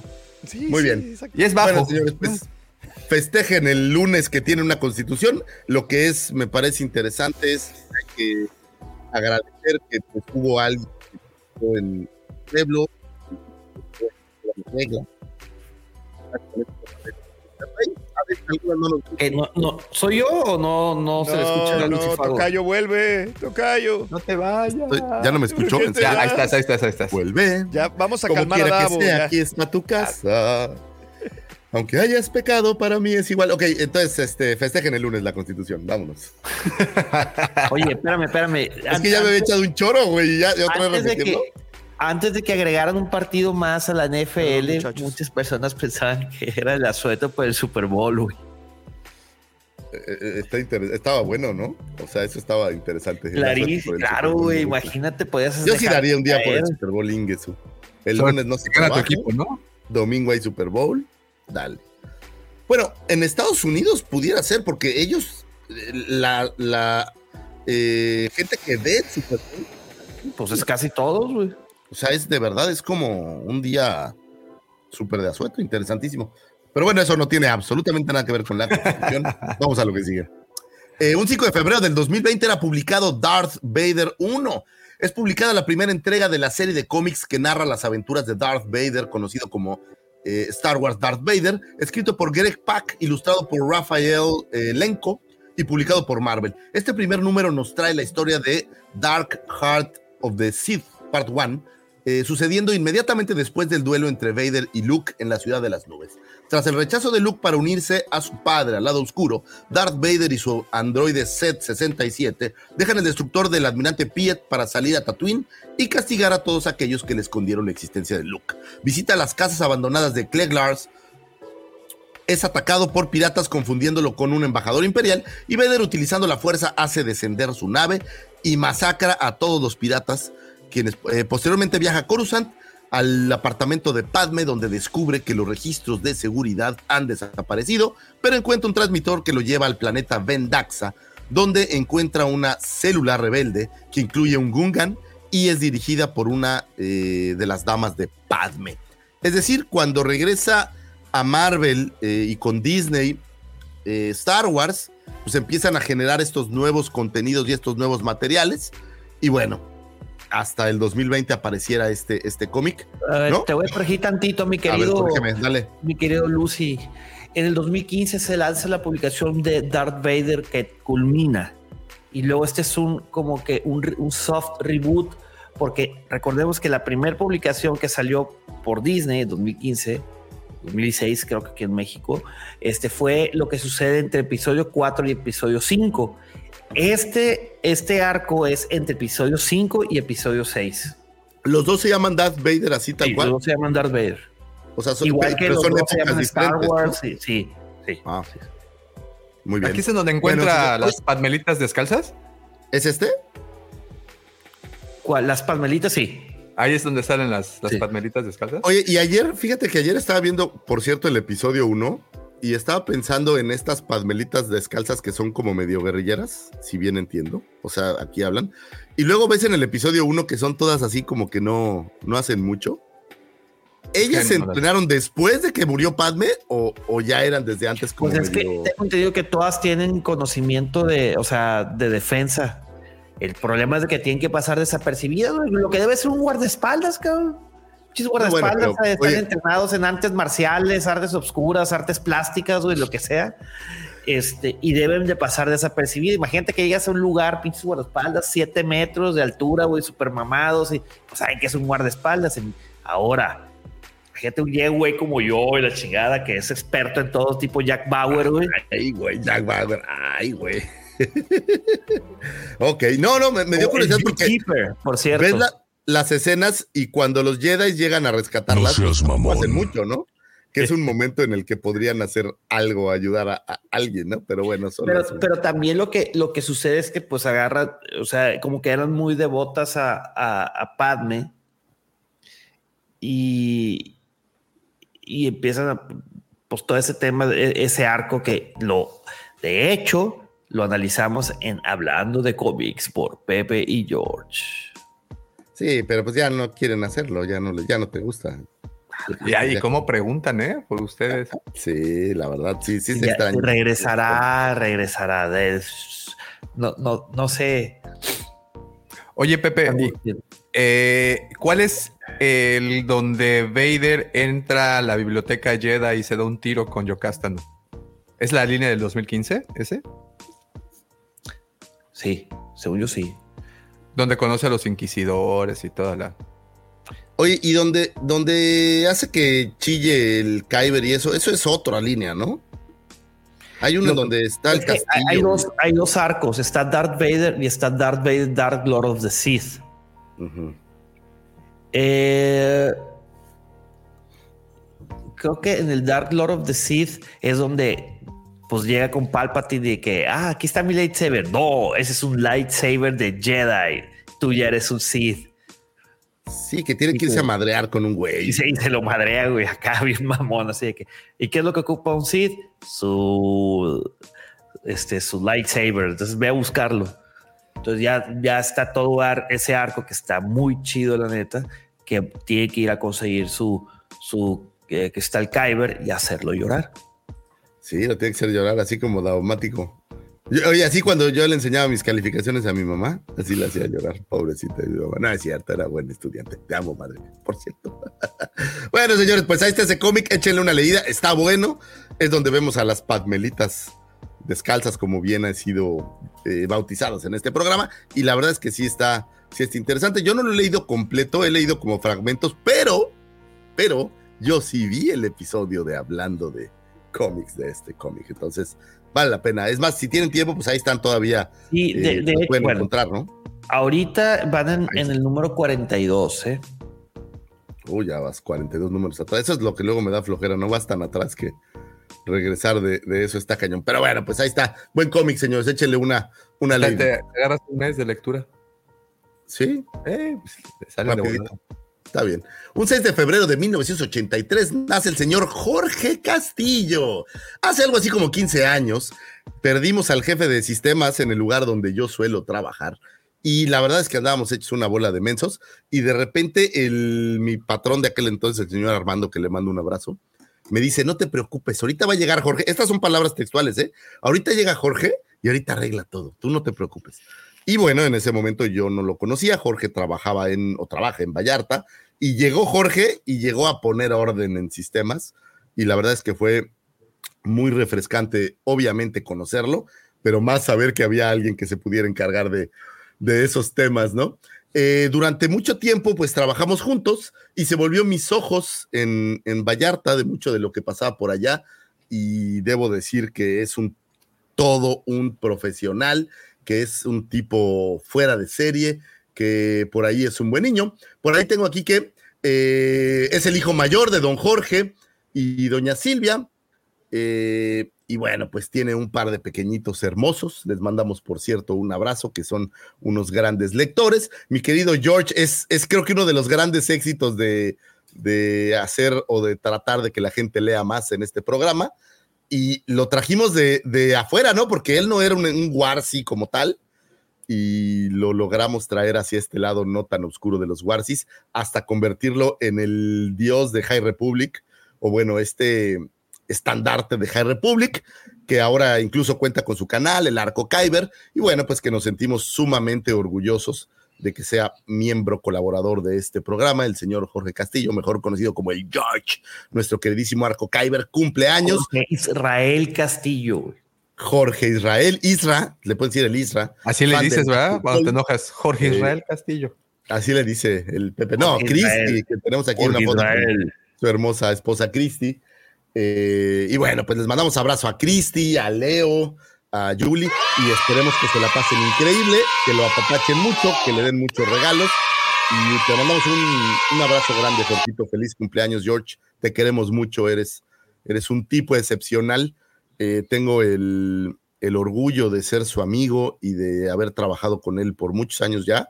Y quiero decirles que es un tipo profesional, dedicado, trabajador, eh, comprometido y que tiene toda mi admiración el señor Jorge. Entonces le mando un abrazo grande, te queremos mucho, Jorgito, pásala súper chido, feliz. Abrazo feliz cumpleaños, abrazo grande al buen George.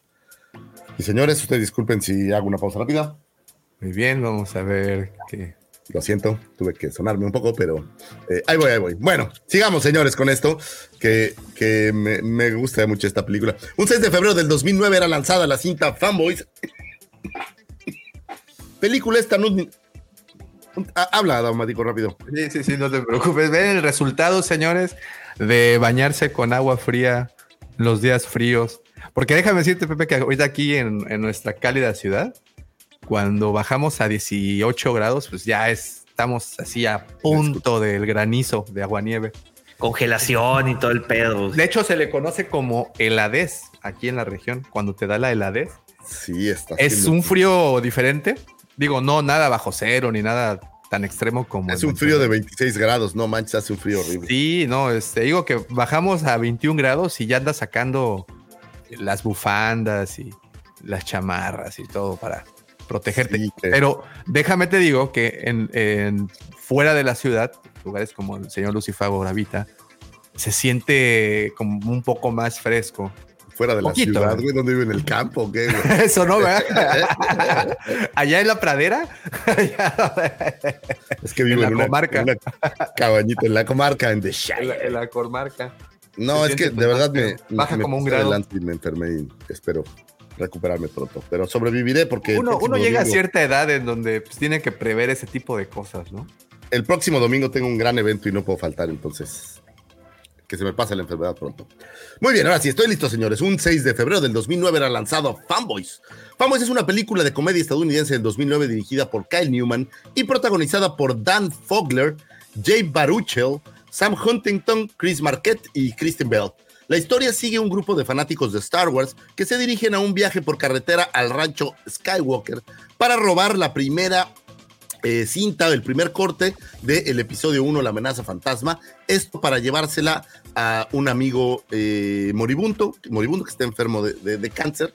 Y bueno, pues tienen la intención de, de hacerlo un poco más, más feliz. En 1988, Eric Butler se reúne con sus viejos amigos de la secundaria, eh, Linus Hodge Windows y Zoe en una fiesta de Halloween. Ahora que es vendedor de coches en una concesionaria de su padre, Butler descubre que sus amigos eh, no han madurado mucho y que siguen siendo pues mega fans de Star Wars. La pandilla anticipa la última película, el episodio 1, La amenaza fantasma, y Linus le propone, eh, perdón, a sus amigos ir al rancho Obi-Wan para eh, extraer ese primer corte del episodio 1.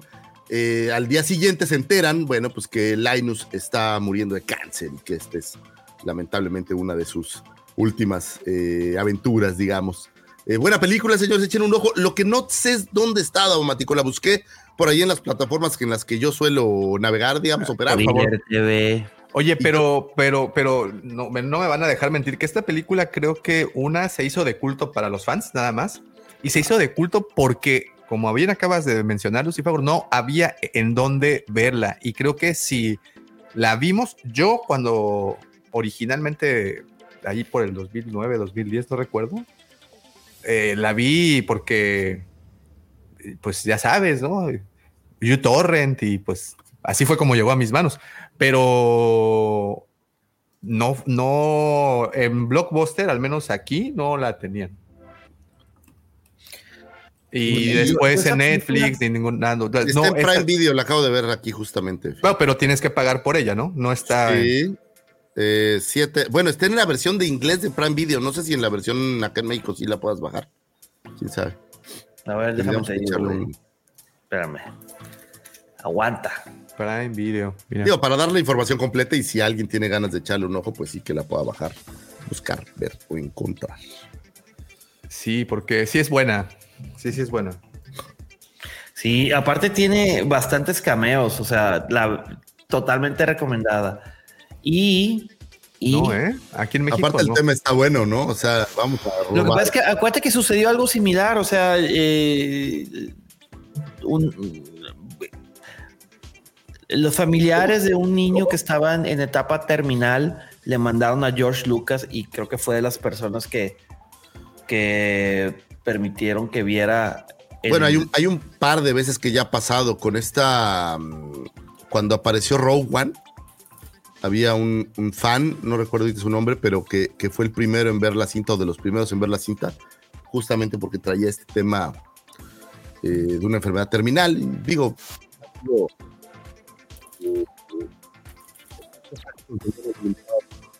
¿Qué? ¿Eh? No, en México no está, No, en México no, no está. A ver, vamos a buscar en HBO. No, en México no. Y te digo, al menos entre yo la vi y sé que muchos están en la misma, que fue vía ucraniana.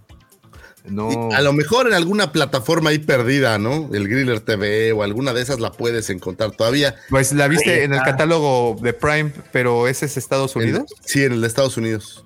Exacto. Entonces, 7 dólares. No sé si Paramount la tenga. Pero ya busqué en, HBO y no está en HBO, déjame, estoy buscando en Star Plus. Ah, Pepe, déjate recomiendo una plataforma para eso, que para mí ha sido una solución. Y eso que no nos pagan, ¿eh? Se llama Just Watch. Es una aplicación en donde tecleas el nombre de la película, la buscas y dice que no hay resultados. está bien chafa, pinche aplicación. no, en serio que no está, ¿qué pedo? Porque, ¿cómo se llamaba en español? Eh, no, había, ¿verdad? Fanboys, ¿verdad? Yo creo que Fanboys, no, no, sé la verdad. Yo, no recuerdo otro nombre. No sirve. No, no sirve la aplicación. Fanboys. Oye, mira lo que dice Gabriel, interesante el dato. Al creador de Rocket Raccoon también estaba muy enfermo y le dieron chance de ver la peli de Guardianes pero eso ventiló la falta del, segundo, del seguro social para dibujantes de cómics en Estados Unidos. Mira qué tal. Dice, dice, dice, dice Juan que Javi que no ve que sí, que está eh, igual fanboys. Pero bueno, en Just Watch, que supuestamente tienen todas las películas, pues acaba de demostrar que no es cierto. Que no está ahí, ok. Gracias, Just Watch. Gracias, Just Watch, por nada. Por nada. No, no, pero sí, sí, sí me ha, sí me ha sacado. Mira, yo, yo en Just, este, en si tienes un Fire TV, ahí también le puedes poner este, la película y te salen las plataformas. Aquí, me, aquí sale que está en Apple TV, güey. Ah, bueno, pues si está en Apple TV, hay que buscarla en Apple TV. Me parece Pero sí vale la pena que la busquen, ¿eh? Y si tienen oportunidad, por favor, vean. Está buena, está buena, la verdad, está, está, está chida, está. Como dice, a ver quién dijo acá, quién dijo acá. Dice, aquí está Javi, dice, peliculón, la vi hace poco, otra vez, hace años, desde el último visionario, visionado, y no envejece. Classic. Sí, a ver, vamos a ver si en Apple TV sí la encuentro. Ahí les va. Nomás ya para cerrar este, este tema. Sí, por eso yo creo que esta película se hizo más de culto justamente por eso, porque no estaba como que tan a la mano y había que darle una buena peinada. No, no, fue porque estuviera escaseada. Digo, en Estados Unidos sí, sí la encuentras en todos lados. De hecho, yo la vi en Estados Unidos. Una de esas veces que fui así, eh, tuve una vuelta para allá. A Disney. La vi en la tele, güey. Ah, mira, está con madre. No, no está en Apple TV en México, ¿eh? ¿No? No, no. Oye, no nos quiere George Lucas. Sí, los, los baneó. Bueno, pues hay que renovar la suscripción con Griller TV. Este, ahí, por favor, Pepillo, mándame mi cuánto es mi suscripción y, y con todo gusto para darle para adelante y poder ver Fanboys otra vez. Buena película, échenle un ojo si es que tienen chance para poder. eh, y aparte la idea es muy buena, por si todo esto fuera poco, entonces, bueno, pues échenle ahí un ojito. Sigamos, señores, con un 7 de febrero de 1993 nace el joven Jet Lucas, hijo adoptivo de George Lucas, quien tiene varios cameos eh, por ahí en el ataque de los clones y en la revancha de los Sith, como el joven Padawan Seth Yakuza. También aparecería en el videojuego de Force Unleashed como un estudiante y en la serie de Clone Wars con el personaje de Ion Papanoida. Papanoida, perdón. Está basado en justamente en él, el personaje. De acuerdo a las palabras de su hermana Katie, Jet inspiró a de pequeño el nombre de, raza, de la raza Gungan, así como el apellido de Dexter Jetster, eh, que está también inspirado en su nombre. Ahí, pues básicamente es, si tú eres hijo del señor George Lucas, pues cómo no aparecerías en la cinta, ¿no? Sería Oye, una cosa... sí será así como una, una línea de conquista de, ¿sabes quién soy yo? ¿No sabes quién soy yo? ¿No sabes quién soy yo? Soy Eh, Lucas. Yo soy Jet Lucas. ¿No sabes quién es mi papá? Y la chava así, ¿quién? ¿Quién? ¿Mi papá no sabes quién es? ¿El tío Lucas? ¿O quién? Lucas. George Lucas. Ah, ¿y el papá de los Lucas? ¿De los ¿El patitos? papá de los locos Adams? ¿Sales en los locos Adams? No, no, no, no, no. El dueño, el dueño de los del chilito en polvo, Lucas. Ah, sí, el, rey- el patito de Lucas. El de Star Wars. ¿Qué? Ah, ¿Quién eres? ¿Qué es Wars? Vete, me te voy a acusar por acoso. Y así empieza Sí, sí, este desmadre. Así. Así empieza este desmadre. Tanto sea una línea así de, de ligue. No creo que sea, o sí crees que sea una línea. Digo, vamos a preguntarle a alguien que- quien está más actualizado en eso, evidentemente, señor Pepe. ¿Es una, ¿Será una línea de conquista? ¿Ligas con esa línea, Pepe, o no crees que ligues con esa? ¿Pudiste ligar con A ver, depende de dónde estás, güey. Si Ah, estás en una. Ah, pues claro, güey. Si estás en Sí, una. obvio, güey, si nena, está- ¿Sabes quién es güey, mi papá? si estás en el- las canoas y dices, ¿tú no sabes quién es mi papá? Güey, es muy difícil. George The Maker Lucas. No, hombre, güey. La morra ya tuvo siete. ¿Siete, siete qué, Pepillo? Perdón. Ah, ah, ok, ok. No, pues Sí, no sé sí. qué tan popular sea. Yo creo que no es nada popular, pero pues está chido decir, "Oye, yo salí en Star Wars, como todos los cameos de los que hemos hablado alguna vez. Está coqueto decir, yo salí, sí, yo salí. ¿En Salí qué? como el hijo, como el hijo de mi papá, ¿no? Eh, Así, ajá, oye, sí. lo peor, salí como el hijo de mi papá en la película, entonces, ¿Como quién? ¿Es qué? ¿papanoida? ¿Qué es eso? ¿Qué ¿Eso te es, pasa? ¿es una posición o qué es eso, no? Vete de aquí, ñoño. Oh, qué horror. Me sentí identificado con esa frase de vete de aquí, ñoño. Pero bueno, digamos te que demando, güey. sí, o te demando, maldito acosador. Eh, bueno, pues un abrazo al señor Jet Lucas, donde quiera que esté. Felicidades por haber aparecido en algún momento. Tiene Eh, figura, tiene figura, ¿eh? Tiene figura de acción, también está Sí. coqueto, también con su papá, curiosamente. también con su papá. Bueno, creo que está en solitario también, ¿no? Sí, también. eh, En, en las del ataque de los clones aparece por ahí en solitario y en el set del- de la familia no, no, no, en la del eh, la venganza de los hits. En la venganza de los Sith. Ah, ahí, bueno, aparece el, el chamaquín. El chamaco. Pues está chido, ¿no? Que te hagan tu figura y decir, mira, tengo figura de acción. ¿Figura de acción? ¿Qué es eso? ¿Tú la mandaste a ¿Quieres- hacer? Maldito acosador. ¿Juntas juguetes? ¿Coleccionas juguetes? ¿Todavía, ¿Juegas ju- con? ¿Todavía compras juguetes? Sí, no, Ah, creo que no eh, es. ¿Habrá jugado? A ver, esta es una pregunta. El hijo de George Lucas, es que Jet Lucas, ¿habrá jugado con figuras de Star Wars? Pues no sé si como el, la película esta del juguete prometido, ¿no? ¿Para qué quiero jugar con juguetes si tengo a mi papá? Si aquí tengo a Natalie Portman. Para aquí que- tengo a, la, a mi tía Natalie, que le decía, tía Natalie, ¿me abrazas? sí, ven chiquito. No, no sé, quién sabe. Pues digo, no se ve que necesite mucho a Natalie, no sé con quién está en esta foto, pero, pero pues, Pues- nada mal, ¿no? Este, bueno, señor Jet Lucas, donde sea que esté, le mandamos un abrazo, espero que se la pase coquetón y muy bien. Un 8 de febrero de 1928 nace el señor Julio Verne. Jules Gabriel Verne fue un escritor, poeta y dramaturgo francés célebre por sus eh, novelas de aventura y por su profunda influencia en el género literario de la ciencia ficción. Uno de los escritores más importantes de Francia y de toda Europa, gracias a la evidente influencia de sus libros en la literatura vanguardista y el surrealismo. Desde 1979 es el segundo autor más traducido del mundo, después de Agatha Christie. Se considera junto con H.G. Wells el padre de la ciencia ficción. Fue condecorado con la Legión de Honor por sus aportes a la educación y a la ciencia. Muchos biógrafos afirman que en 1839, eh, a los 11 años, se escapó de casa para ser grumete en un mercante que viajaba a la India, eh, con la intención de comprar un collar de perlas para su prima, eh, de la cual estaba sumamente enamorado, de nombre Caroline. Fue precursor de la ciencia ficción y de la era moderna de aventuras. Estudió la, estudioso de la ciencia y la tecnología que unidos eh, a su gran imaginación y a su capacidad de anticipación lógica le permitió adelantar a su tiempo descubrimientos que posteriormente veríamos ya en vivo y a todo color, tanto así como el submarino que en aquella linda novela eh, de 20.000 leguas de viaje submarino, podríamos ver al capitán Nemo navegando el Nautilus.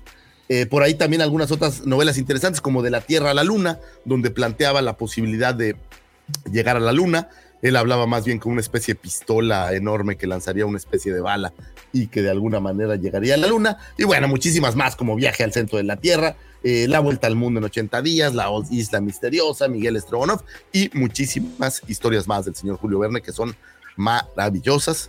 Y si tienen tiempo, pues échenle una, una leidita porque nunca está de más eh, pues traer algo de este tipo de literatura, que aparte hoy que ya viste todos estos inventos como produciéndose, pero te imaginas hace eh, pues 150, 200 años que te dijeran un submarino, dirías, ay güey, o sea, ¿eso qué es? ¿No? Entonces, creo que es interesante leerlo. Hace algunos años aparecieron unos compendios no sé si los llegaron a ver, que eran unos libros así muy, muy gordos, donde traía cuatro o cinco novelas de un solo autor, y había uno de Julio Verne que era verdaderamente eh, una joya y un, buen libro a comprar. Entonces ahí se los. Y, y, como recomendación, vean de la luna, de la Tierra a la Luna, la historia de.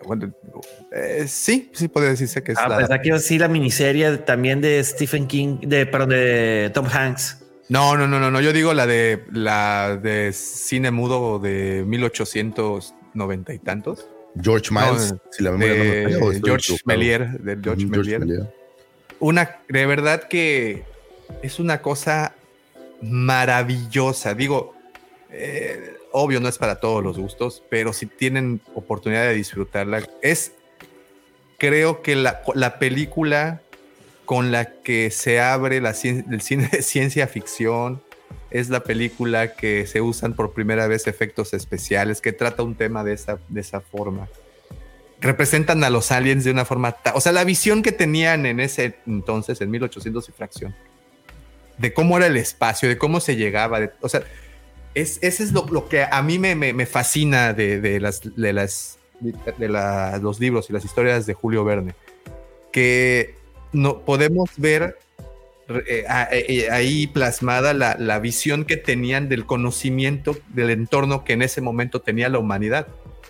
Y como dices, o sea, submarino, el de viaje al centro de la Tierra, es como ellos imaginaban que era bajar al subsuelo, pues es una cosa muy bonita. Vean, por favor, de la Tierra a la Luna o Viaje a la Luna, no sé cómo se llama la, película, pero está en YouTube, está aquí en YouTube, está gratuita y, está padrísimo, de George Miller. está, está muy linda. Y digo, no es una película así de dos horas, ¿no? O sea, no. No, como 15 minutos. Está, está, buena, está divertida. Vale toda la pena. Y bueno, vale toda la pena darle una vuelta. se han hecho incontables películas de las historias del señor Julio Verne sin duda alguna. Eh, la, vuelta al mundo en 80 días con, el señor Cantinflas es una, una joya que deben. Pues eh, la del viaje al centro de la Tierra con la roca también está. También es, se han hecho muchas veces el viaje al centro de la Tierra y obviamente ahí el, Capitán Nemo pues ha estado en muchísimas otras producciones también. Eh, tengo ahorita muy presente por alguna razón esta película donde se juntaban una vampiresa, un el hombre invisible. Ah, la Liga Extraordinaria. La, Liga Extraordinaria, parecía el capitán, el capitán Nemo. Ese es como el Nemo que tengo siempre como muy presente esta versión. Entonces, bueno, pues ahora sí que echen un ojo, aunque ha aparecido en muchísimas, muchísimas películas, ¿no? Creo que eh, los temas que abordaba el señor Julio Verne eran maravillosos y siempre se ha encontrado como un pues un, lugar en donde poder hablar de esto en el cine. Y, nada más, ya para terminar, si quieren, eh, es Julio Verne es de esas lecturas que yo estoy muy seguro que deben de pensar qué hueva, es como muy viejo, por como para qué, ¿no? Pero creo que Julio Verne es de esas lecturas que se encuentra uno de repente y que se enamora si te gusta mucho la ciencia ficción, porque lo hace. Dense la oportunidad y aquí nada más de recordando a nuestro buen George, hashtag leer es chido. Y autores como Julio Verne, que actualmente se le considera como parte de la literatura universal, pues vale muy bien la pena. Es divertido, es enternecedor, es bonita. Y ya nomás, oye, Davo, el chayotazo que echamos cada año, pero si tienen tiempo, busquen por ahí Crónicas de Dragones, Zombies y Marcianos, que tiene un episodio muy lindo eh, acerca de Julio Verne. sí, el otro día lo escuché y como Julio Verne ha envejecido muy bien, fíjate. Sí, es un buen episodio, está súper lindo y creo que vale la pena echarle una, una escuchadita si es que tienen el tiempo y curiosidad de saber un poco más acerca de este maravilloso escritor. Sigamos con un 8 de febrero. Ya casi acabamos, señores. Nos faltan 32 hasta efemérides más y estamos listos. No manches, sí faltan un chingo. Ahorita me voy más rapidito, lo siento. Ok, me voy a apurar. Es que no sabía que... Ah, es que no se puede. No, se vea con, eventos como este que tenemos a continuación. Sí, está cañón. Un 8 de febrero de 1932 nace el señor John Williams, compositor, director de orquesta, pianista y trombonista, norteamericano considerado uno de los más prolíficos en lo que a banda sonora se refiere con más de 140 bandas sonora de diferentes cintas. 52 veces nominado al Oscar, siendo junto con Disney, o sea, Disney en conjunto, las dos entidades, voy a decir, que más nominaciones al Oscar han tenido en su historia. Nadie le ha ganado. Como persona, absolutamente nadie le ha ganado a más nominaciones, eh, de las cuales ha ganado cuatro Oscars, cuatro Globos de Oro, dos BAFTAs. Es responsable de la banda sonora de toda la saga de Star Wars. Si bien sabemos que hay algunas eh, materiales que salen de su ámbito, que son relativamente pocos, bueno, pues lo que es la saga en televisión y dejando fuera Rogue One, él es quien ha musicalizado, la saga, perdón, en cine, es quien ha musicalizado todas las cintas. Empezaría en aquel mítico New Hope, que ahora le llamamos, eh, con un tema bien interesante. Su esposa había fallecido recientemente, él estaba en una especie de, depresión y Lucas eh, le ofrece hacer esta banda sonora, recomendado esto por el señor Spielberg. Y él dice, bueno, pues me la voy a echar y con escuchar los dos primeros acordes de lo que había empezado a crear el señor John Williams, Lucas dijo, esta es la música, o bueno, esta es la banda sonora de mi película, y crearían un gran, pues un gran trabajo. Sin duda alguna, la música en Star Wars es, es básica. Perdón, esta banda sonora es, nos lleva a los momentos. Se tomaron la molestia de crear, eh, pues no quiero llamarles canciones, ¿no? Pero temas eh, específicos por personaje para que cuando los escuches te lleve a ese personaje en tu mente y entonces ya casas muy bien los temas, el tema de Leia, los casan muy bien con, con todo lo que va sucediendo y cada vez que los escuchas, así sea en, la cinta o fuera de la cinta, sabes que se refiere a ese personaje y sabes que lo tiene en mente. Entonces, un gran trabajo del señor John Williams. Eh, el episodio 4, 5, 6, el 1, 2 y 3 y por ahí también en los parques, la trilogía de Disney, eh, pues ha estado en todos lados, ¿no? Prácticamente eh, Han Solo también por ahí estuvo involucrado. Entonces, pues prácticamente toda la saga de Star Wars ha sido musicalizada por él. Sin duda, no solo en Star Wars ha sido eh, nominado, eh, está nominado este año, como nos decía aquí el buen Ricardo, por Indiana Jones. Y bueno, pues parte de su palmarés incluye efectivamente Indiana Jones, Harry Potter, Tiburón, obviamente el, el sonido de Tiburón es es básico, ¿no? aquella Atrápame si puedes, eh, ahí para el George, E.T., el extraterrestre, eh, Parque Jurásico, Superman, y pues la lista de Schindler y Home Alone y muchísimas, muchísimas cintas más que obviamente son las delicias de los espectadores y que si por ahí tienen chance de poner en Spotify una lista de reproducción de los temas de John Williams, bueno, pues escucharían temas maravillosos del cine. Oye, empezó a trabajar a los 24 años. Eso significa que tiene 68 años musicalizando cine. Y todavía trabaja, ¿no? O sea, todavía, recientemente Indiana Jones, como, nos comentaba Ricardo, es, es un tipo fuera, fuera de serie. Y no hay ninguno de estos materiales que no te transporte a la película, que ese es creo parte de su gran magia. Se escuchas la musiquita de Harry Potter y estás en ahí, ¿no? Mira, pregunta Gabriel. ¿Han visto los videos donde comparan canciones de la trilogía original con canciones ya existentes de otros compositores? No dudo del talento del señor Williams, pero sí es difícil no notar el parecido. No, claro. De hecho, el tema de Star Wars, el, tema de apertura de Star Wars, está, eh, se inspiró, ya lo ha dicho en algunas entrevistas, en el tema de Cumbres Borrascosas, de una película más vieja, y también un tanto en el tema de, creo que de la serie eh, del serial Bucky Rogers. No estoy tan seguro si de ese último, pero al menos el de, la película Cumbres Borrascosas. Si pueden, échenle una miradita. Igual está aquí en YouTube. E inicia, ¿no? Con ese golpe. No, ignoro cómo se le conoce como golpe de instrumentos. Ese ¡Panam!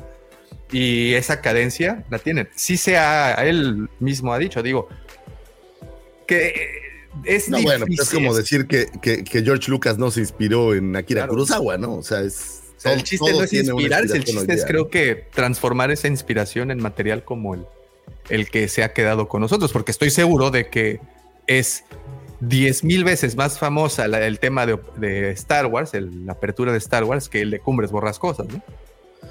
Y sabes que es bien curioso, tengo una, le voy a mandar un abrazo a mi prima Tania, que anda por ahí a la pille. Ella es, eh, estudió cine y es una chava súper, me cae que doctada en el tema, ¿no?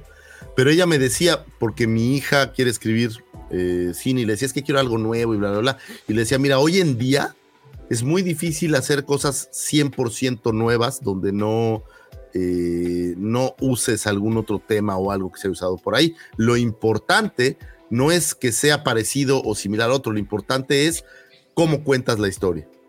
Y creo que en este tema de, la música pasa algo parecido, ¿no? Oye, Lucy, favor, deberías invitarla una vez al programa para que nos dé lecciones ah. de cosas verdaderas y no estemos acá dando bastonazos. Fíjate que ella eh, eh, hace un trabajo muy, muy cañón, se ha metido en eh, el cine de publicidad de los años así 40 y 50 todos materiales que hacían como para, por ejemplo, eh, donde es muy claro el ejemplo, pues es en eh, con Hitler, ¿no? Y este tipo de cines, pero ella se mete mucho en México, pasaba en muchos lugares y tiene una tesis ahí muy interesante al respecto. Después la voy a invitar al programa para que se venga, es así una súper geek de estos temas eh, de investigación, sobre todo de, cine antiguo y este tipo de cosas. le sabe, una chava muy, muy leída. Pero me, me gusta que ella dice, es que no se trata de hacer algo 100% nuevo porque es muy difícil hacer algo 100% nuevo. No todos los temas han sido abordados, son muchísimos temas han sido abordados, los problemas, todo ha estado por ahí. El tema es cómo lo platicas. Y creo que parte de John Williams es también cómo lo, lo integra con la película, cómo lo ha hecho que la mezcla funcione bien. Y creo que se ha vuelto un experto de, de eso, ¿no? Tanto así que cada vez que oyes el tema de tiburón, pues te trasladas a esa escena de tiburón, ¿no? O cada vez que escuchas Superman, pues te sientes volando, ¿no? Por ahí. Entonces es, es, muy interesante. Oye, mira, dice Javi Juan, es que las notas musicales, mira, y Javi pues sabe de música, ¿no? Es que las notas musicales al final son las que son, en la de Batman parece que suena la marcha imperial, pero solo parece. Y dice Ricardo, por ejemplo, la canción de Dua Lipa, Love Again, tiene un sample, un sample de la canción de los 30 que siempre se ha dicho que es de inspiración de la marcha imperial. Bueno, la canción de Your Woman, ¿no? Es que es tin, tin, diri. Pero bueno. X. Eh, your woman. Sí, sí, sí. Como... Laumático. Eh, pues. Oye, ¿y esa canción la cantaba un hombre o una mujer? Según no, era un hombre. Idea. No tengo idea. ¿Tú, Pepe, que eres más chavo, sabes? Sí. Ay, por favor, Pepe, si la bailabas. Esa la bailabas en las tardeadas, güey. en las tardeadas, ¿qué es eso? Oye, se corrió en el 2022, ¿cuándo fue? Eh, este dijo, el, John Williams había, en una entrevista, había comentado que probablemente iba a ser su última película y que ya se iba a retirar. Pero a inicios de este año volvieron a este, volvieron a entrevistarlo. Y él dijo que no, este, pues si llega un proyecto que me llame la atención y, este, no tiene conflicto con mi calendario. Y trata de rey, dice, y trata de rey, pues puede ser, ¿no? Pues sí, sí regresa. Si, tienen un buen proyecto, tal vez lo piensen, ¿no? Pues sí, güey, pero ¿cuántos años tiene John Williams? Pero ojo, tampoco es, él tiene un equipo, ¿no? Yo creo que ya a estas alturas es, no es solo él escribiendo cada Estoy totalmente de acuerdo, que todos han de componer y este voy a llegar a que, mira, las últimas pinceladas. Clink, clink, clink, clink, clink. como la película esa de, de Cruella, ¿no? Esto sí, esto no, quítale, córtale, ponle, vamos. Sí, creo que asumo que debe ir por ahí. Pink Floyd y ampliando a Pink Floyd y a Meiko Kaji. Todo mezclado con un loop de percusión de rap increíble como en Car. Nice.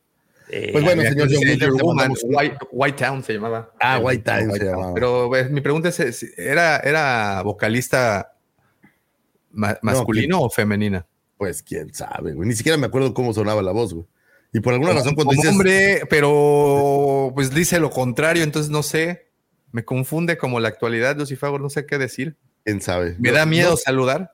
No sé por qué dices esa canción y pienso en la otra, la de I don't have to make the choice, I like boys and I like girls y no sé qué. Pero bueno, ah, ¿de quién es?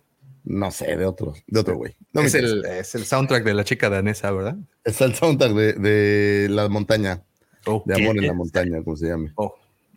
Secreto en la montaña. Secreto en la montaña. Tu película favorita, Davomático. Debo de confesar, Lucifer, que, que, que es una buena película. Debo de confesar, Daumático, que esto es en serio, nunca la he visto, la verdad. Digo, he hecho mucha mofa, pero no he tenido la oportunidad. Deberías de verla y sensibilizarte y ver que... Esa y la chica danesa las he dejado para posteriormente. regreso, regreso en un par de minutos. Ahí ven. Ándale, Pepillo.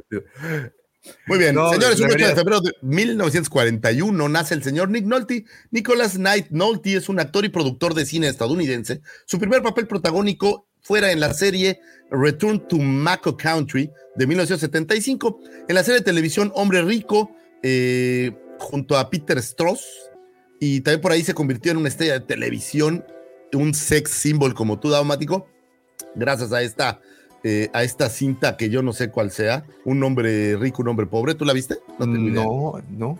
Eh, bueno, pero pues la, la película Abismo, basada en una novela de Peter eh, Benchley fue la que lo mandó, que fue el mismo autor de Tiburón, eh, fue la que la catapultó al mega éxito, estelarizada con Robert Shaw y Juliette Bisset. Esta lo catapultó eh, pues a la fama y como si estaba galán, el otro día vi unas fotos de joven y sí lo ves y sí estaba el cuate. Sí, sí te, sí te hace dudar. No tanto dudar, Davo, pero creo que sí le hacías cambio de luz. Y por ahí en 1989 eh, coprotagonizó con Martin Short la película Tres Fugitivos, que era bastante popular. En el año 1991 fue nominado al Oscar por su papel El Príncipe de las Mareas, no lo ganó. Eh, película dirigida por Barbara Streisand. Eh, entre sus trabajos posteriores destacan Cabo de Miedo, que me parece una Ah, sale de policía, ¿no? No, él es el esposo, ¿no? ah, sí es cierto, de, la, de la chava. Sí, sí, sí, sí, sí es cierto. me, me, gusta mucho, el abogado de él, justamente. Me gusta esa. Y creo que hay una versión anterior o posterior, pero esa versión en especial me parece que es bastante buena. Eh, Cabo de Miedo, dirigida por Martin Scorsese. Eh, Aceite de Vida, no sé cuál sea esa, junto a Susan Sarandon. Jefferson en París, como vemos, son películas muy interesantes. Eh, la Delgada Línea Roja y por ahí Tropic Thunder. Oye, pero. Esta versión como cómica del guerra. ¿Sabes en cuál sale? Y yo me acuerdo mucho de él por esa, en la de eh, estoy tratando de verificar si, si es el. No, no es él, eh, no es él, siempre te equivocas. ¿En punto de quiebra? Sí, sí. no, no es él. No es Nick No, no es él, no es él. Y yo casi te podría decir que como cuatro años al hilo hemos hecho este comentario, pero no, no es él, es otro. Ah, es otro, es otro cuate que se parece a Nick Nolte. Se parece mucho, sí se parece no, mucho. No, no es, ya lo verificamos. Sí, ya, ya es lo que estoy haciendo en este mismo instante y y, fuera para la primera temporada de la serie El Mandaloriano de Disney Plus, le daría vida al personaje de Quill en el capítulo 1, 2 y 7. Eh, Quill fue un Ugnaut que trabajó durante toda su vida para estar libre eh, de ser chalán, servidumbre, y al final lo logró y se mudó a Arbala 7 para buscar paz y descanso. Y de repente, pues se encuentra con el mando que necesita ayuda y él se la proporciona, le ayuda a recuperar eh, las partes perdidas de su nave después de que el mando recuperara a Grogu. Y se vuelve un personaje al que la gente quiere, ¿no? Sí, mucho. Creo que, creo que la gente le, agarró buen cariño a este personaje. Me parece que, tuvo una destacada participación, siendo amigo de, de Din Djarin.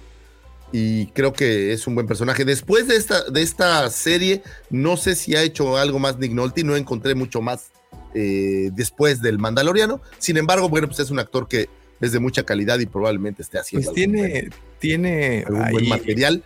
Sobre todo, es que tiene muchos eh, papeles.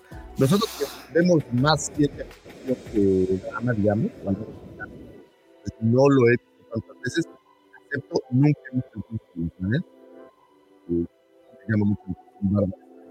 Voy a, voy a decir que sí, y por como que si te estuviera entendiendo, porque ese te volvió el micrófono. ¿Así? Hola. ya, ya, ya. no, pero ¿sabes qué? independientemente de lo que me hayas dicho. la gripe, el micrófono, creo que tengo fiebre. Eh, este, creo que sí, también él era el papá en la película de Hulk, de Eric Banner. Ah, exactamente, apareciera ahí en Hulk. En el 2003, ¿no? Eh, no, lo, que estaba diciendo es que eh, no sé qué otra cosa ande, pero normalmente hace drama y no es el tipo de cine que yo veo. La verdad es que el drama no me, no me gusta mucho.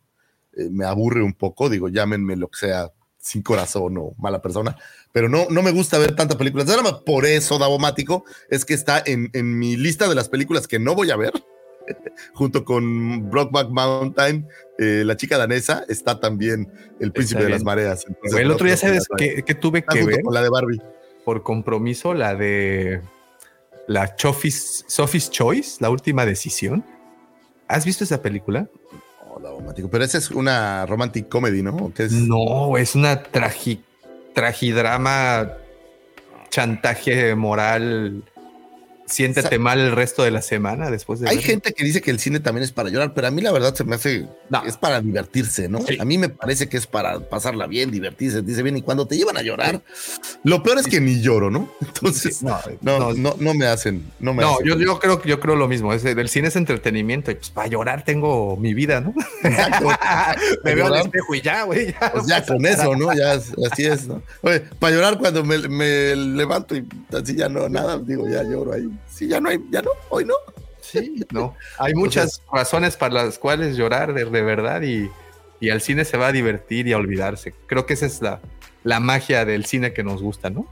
Así es, digo, a mí es lo que me gusta, ¿no? La, la, acción, la diversión, las bombas y las cosas raras, entonces. Exacto, no hay que Pero bueno, pues, pues también uno tiene esos lados oscuros. El señor Nick Nolte, un gran actor, eh, nuestro querido Quill y un actor que se convirtió en emblemático y con mucho cariño por darle papel a este personaje que la verdad es un gran personaje. y, como dice el buen Joao Puente, I have spoken. Es, creo que se llegó, ¿no? Esa frase para quedarse. Sí, fue de las que llegó ya para quedarse en nuestra querida saga de Star Wars. Llegamos con un 8 de febrero de 1972, nace Brendan Wayne, actor norteamericano quien fuera el doble para la serie El Mandaloriano de Din Djarin eh, es decir, todo el tiempo, todo lo que dijimos de Pedrito Pascal, que Pedrito Pascal era la onda y que cómo estaba trabajando, pues no, señores, la mayoría de las escenas donde se ve con casco el mandaloriano no es Pedrito Pascal, es el señor Brendan Wayne quien le diera vida eh, al personaje. Yo creo que el movimiento este muy característico es que camina así como raro, de repente como muy vaqueroso.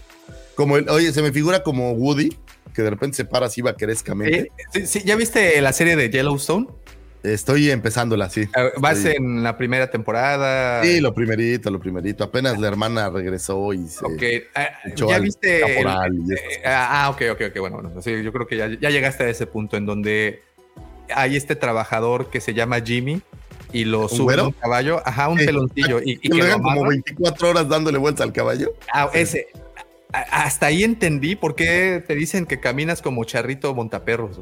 Sí, pues ya quedas así como. Sí, se lastiman mucho, ¿verdad? Los, los, los vaqueros, digo, los. Pues yo creo, la verdad es que nunca he. Una vez en mi vida tal vez cabalgué y no fue un momento lindo, era muy chiquito y aventaron el caballo como loco y me asusté y creo que quedé traumado. Entonces nunca me he vuelto a subir un caballo, pero pues asumo que debe de tener su, su magia. En este caso, este cuate, eh, Brendan Wayne, es nieto, por cierto, de John Wayne, hablando un poco de vaqueros eh, y actores que hacen a vaqueros. Eh, algunos otros materiales donde ha trabajado son Ahsoka, la serie live action de Ahsoka, Little Dead Riding Hood, no la vi, no sé, es una versión de terror de Caperucita Roja. Marvel Agents of Shield, El Mentalista, Sons of Anarchy y en la emblemática cinta de Cowboys and Aliens, que fuera una, una cosa para recordar toda la vida, Daumático. Espero que la tengas en tu corazón. Oye, la verdad, a mí sí me gusta esa película. Eh, Debo- está Debo de confesar que sí me gusta. todos estos papeles en una versión como, como secundaria, siendo a veces doble de algún personaje o trabajando en algún otro papel, no tanto él como, como con su rostro, digamos, de frente. Le mandamos un abrazo donde quiera que se encuentre y ojalá que pronto haga más Mandalorianos. Es la ventaja que si Pedrito Pascal ya no quiere hacer al Mandaloriano, pues le dejas el casco siempre, ¿no? Oye, yo no sabía que había salido en todo incluido, all inclusive. No sé si has visto esa comedia de Mm, sale este ¿cómo se llama este com- este comediante? Bueno, de hecho creo que sale John Favreau en esa en esa película. ¿Todo incluido? All inclusive sale John Favreau, sale Y van a un hotel de la Riviera Maya. ya casi no van a las Bermudas o por ahí. Ah, ok. Y sale él, creo que es el Ay, no sé cuál quién sea, pero bueno, dice que ahí sale. Pues quién ¿Cómo se sabe cuál es. Este John Boyd, no, ese es el otro actor. Este Ah, uno es una que van como de parejas. Sí, sí, sí, sí, sí. Ah, sí le he visto, que van de parejas y que es como un retiro, ¿no? Ándale, Una cosa ándale. así medio rara. Que llega el maestro de yoga y les da ahí un... Ajá, que es como, pero no me acuerdo este güey de qué. De qué Pues a lo mejor es uno de los esposos, quién sabe. Es de Fabro, efectivamente. Dice a mí me mola, es de, es de Fabro. ¿Cómo se llama el, el otro? El John. No, El no otro- John Boyd. Tú dices el que era esposo de esta Jennifer Aniston o novio. Ándale, en una película con Jennifer Aniston. Se llama Es que viviendo con eh, Vince Vaughn. Vince Vaughn. Vince Vaughn. Ya. Pues así es, no tiene nada que ver con el señor Brendan Wayne, pero No, claro que sí, actúa. Él actúa. Ahí ah, bueno, actúa. actúan juntos en esa película. Sí, sí, sí, sí. Ah, muy bien. Bueno, pues feliz cumpleaños al señor Brendan Wayne, donde sea que se encuentre. Un 8 de febrero de 1974 nace el señor Seth Green. Seth Benjamin Geschel Green es un actor estadounidense y productor de televisión. Es el creador, productor y guionista de la serie Robot Chicken, también conocido por su papel como Daniel Osborne en la serie Buffy the Vampire Slayer y la voz de Chris Griffin en la serie Padre de Familia eh, el teniente de aviación Jeff Joker en Moró, de la trilogía Mass Effect. Nunca he jugado Mass Effect, pero supongo que Pepillo sí sabrá quién es él.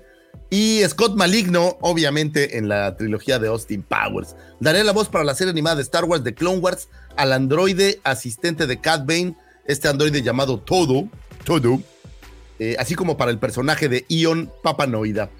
Eh, pues un creativazo, ¿no? Sí. un gran, gran creativo. Robot Chicken es una de las mejores eh, cosas cómicas que yo he visto en mi vida. ¿Sabes No en dónde lo cómo conocí? disfruto. En, ¿Te acuerdas de esta película? Creo, no sé si la mencionaste, la de Ya no puedo esperar. Es excelente, Can Harley Wake. Sí, es buenísima. Ahí, ahí aparece Antes era mi novia Jennifer Love Hewitt, pero la tuve que dejar por. por pues muchas sabes, que ¿no? luego por nos trajo el nuevo siglo, ¿no? Pero sí, ahí, ahí fue donde, donde aparece. Y, y Sí, ahí- que aparece como, como de uno que se quiere hacer pasar como moreno, ¿no? ándale. Ándale. que tiene sus amigos chinos. Quiere ser Sí, de los sí, chinos. los está- que está están muy buena. divertidos. Qué buena película. También aparece en Scooby-Doo, por cierto. En la, la live action de Scooby-Doo. En la primera, me parece, o en la segunda. No, en la segunda del live action de Scooby-Doo. Eh, un, un cuate muy creativo, ¿no? Robot Chicken es lo mejor que he visto en mucho Scott tiempo. Maligno. Era el Es- hijo de. Es el hijo de Mr. Dr. Evil. Que está, la verdad, está súper chido. ¿Por qué estás dejándolos en una trampa encerrados a ellos solos? ¿Por qué no solo los matamos? es muy divertido. Me gusta mucho su papel y es un gran actor. Y bueno, pues tuvimos el placer de tenerlo en eh, la saga de Star Wars como este robot de que no sé qué tanto hable, la verdad, no tengo. Pues ah, memoria. habla lo suficiente habla para que te des cuenta que está deprimido todo el tiempo. Sí, sí, está. Muy emocional este Un poco al androide este que aparece en la guía intergaláctica, ¿no? Que es Ándale, ajá, ajá. Yo creo que de hecho está inspirado en ese mismo androide. Probablemente. Pues feliz cumpleaños, señor Seth Green. Ojalá que algún día haga un pequeño sketch de Robo Chicken de la cueva del Guampa. Sería maravilloso, ¿no? Sería verdaderamente divertido. Un 9 de febrero del 2006 fallece Phil Brown, actor norteamericano quien diera vida al tío Owen Lars para el episodio 4, Una Nueva Esperanza. También podemos verlo por ahí en cintas como Chaplin, Superman, eh, La Pantera Rosa ataca de nuevo y algunas otras más. El primer tío Owen, digamos, que tuvimos por ahí a la mano. Disculpen por las tosidas. Nuevamente una disculpa, ando un poco tosigiento. Eh, y pues, oye, y ya, o sea, es el, es el tío Owen. Y ya, ese fue el tío Owen. O sea, este muchacho no tuvo mucho más, más allá. Ya solo faltan cuatro efemérides. ¿Sabes qué es lo que pasa con estos actores, en particular este tipo de actores, que casi toda su carrera está en, en, en el Reino Unido? O en teatro a veces también. En teatro y series de televisión del mucho. Entonces, antes de Star Wars, antes, puta, hizo muchísimas cosas, pero en televisión y cine, pero británico, ¿no? Que sí se cuece como aparte. Y que luego no conoces porque acá normalmente no llegaban en aquellos entonces. Mira, apareció en Battlestar Galactica. Oh, ¿qué tal? The Second Coming del 1999. La, la, la segunda sí, así dice. el mañanero, la segunda avenida, entre comillas, el mañanero. El segundo esfuerzo, se le llama. el segundo esfuerzo. El tómate un litro de agua y ponte a trabajar. come mucho apio, Lucifer. Come apio, come apio. y porque sí siguió haciendo como cositas, pero la neta es de que ya nada. carnalito, mi carnalito Matas tiene toda la razón. Eso fue lo que hice. Dejé a Jennifer Love Hewitt por Bryce Dallas Howard. Eh, pasando por algunas otras esas chicas por ahí. ¿Te acuerdas? Oye, eh, con Matas, ¿te acuerdas que un día fuimos a un campamento y estábamos jugando póker o no sé qué juego de cartas y lo que apostábamos éramos novias? Qué, qué mal se escucha hoy en día, pero digamos que cada quien tenía como un hay, hay, hoteles que hacen eso, Lucifer. ¿Sí? Oh, wow. Y les llama... No, aquí era todo ficticio, eh, ficticio, ah. no crean, o sea. Pero ahora que lo pienso, esta anécdota se oye peor de lo que se oía en aquel entonces. Vamos a dejarlo un poco así. Y mejor regresemos a Phil Brown, que no, pues Felicidades, Phil Brown. Ah, no, pero esta para colmo era. ¿Aparece en Superman? Aparece en Superman, no sé de qué, pero. El senador, como un senador. En Superman. Eh, cabe señalar que eso lo dije hace un segundo, Sí, sí, sí, no, no, no, es que este, me quedé perdido. No sé si cataloga como. Sí, Ah, apúntame una. No escuché, te voy a apuntar una. ¿Qué, qué minuto es ahorita? Discúlpame. El 1, una hora con 55. A ver. Nada más para llevar la cuenta, muchachos, disculpen. Una vez más. Sí, es, que yo no tengo la culpa, la tiene este señor por tener una carrera tan interesante. Ok, ahí voy, ahí voy, Phil Brown. Sí, digo nada más para alimentar las próximas efemérides uno, uno se, se, pierde en los comentarios. Uno. Sí, está como. Muy bien, gracias. libreta negra, ¿eh? eso. Ustedes, los, los, que nos están escuchando, no lo vieron, pero realmente anotó mi nombre en una libreta negra. Tengo una libreta negra. Cuando cierre el año,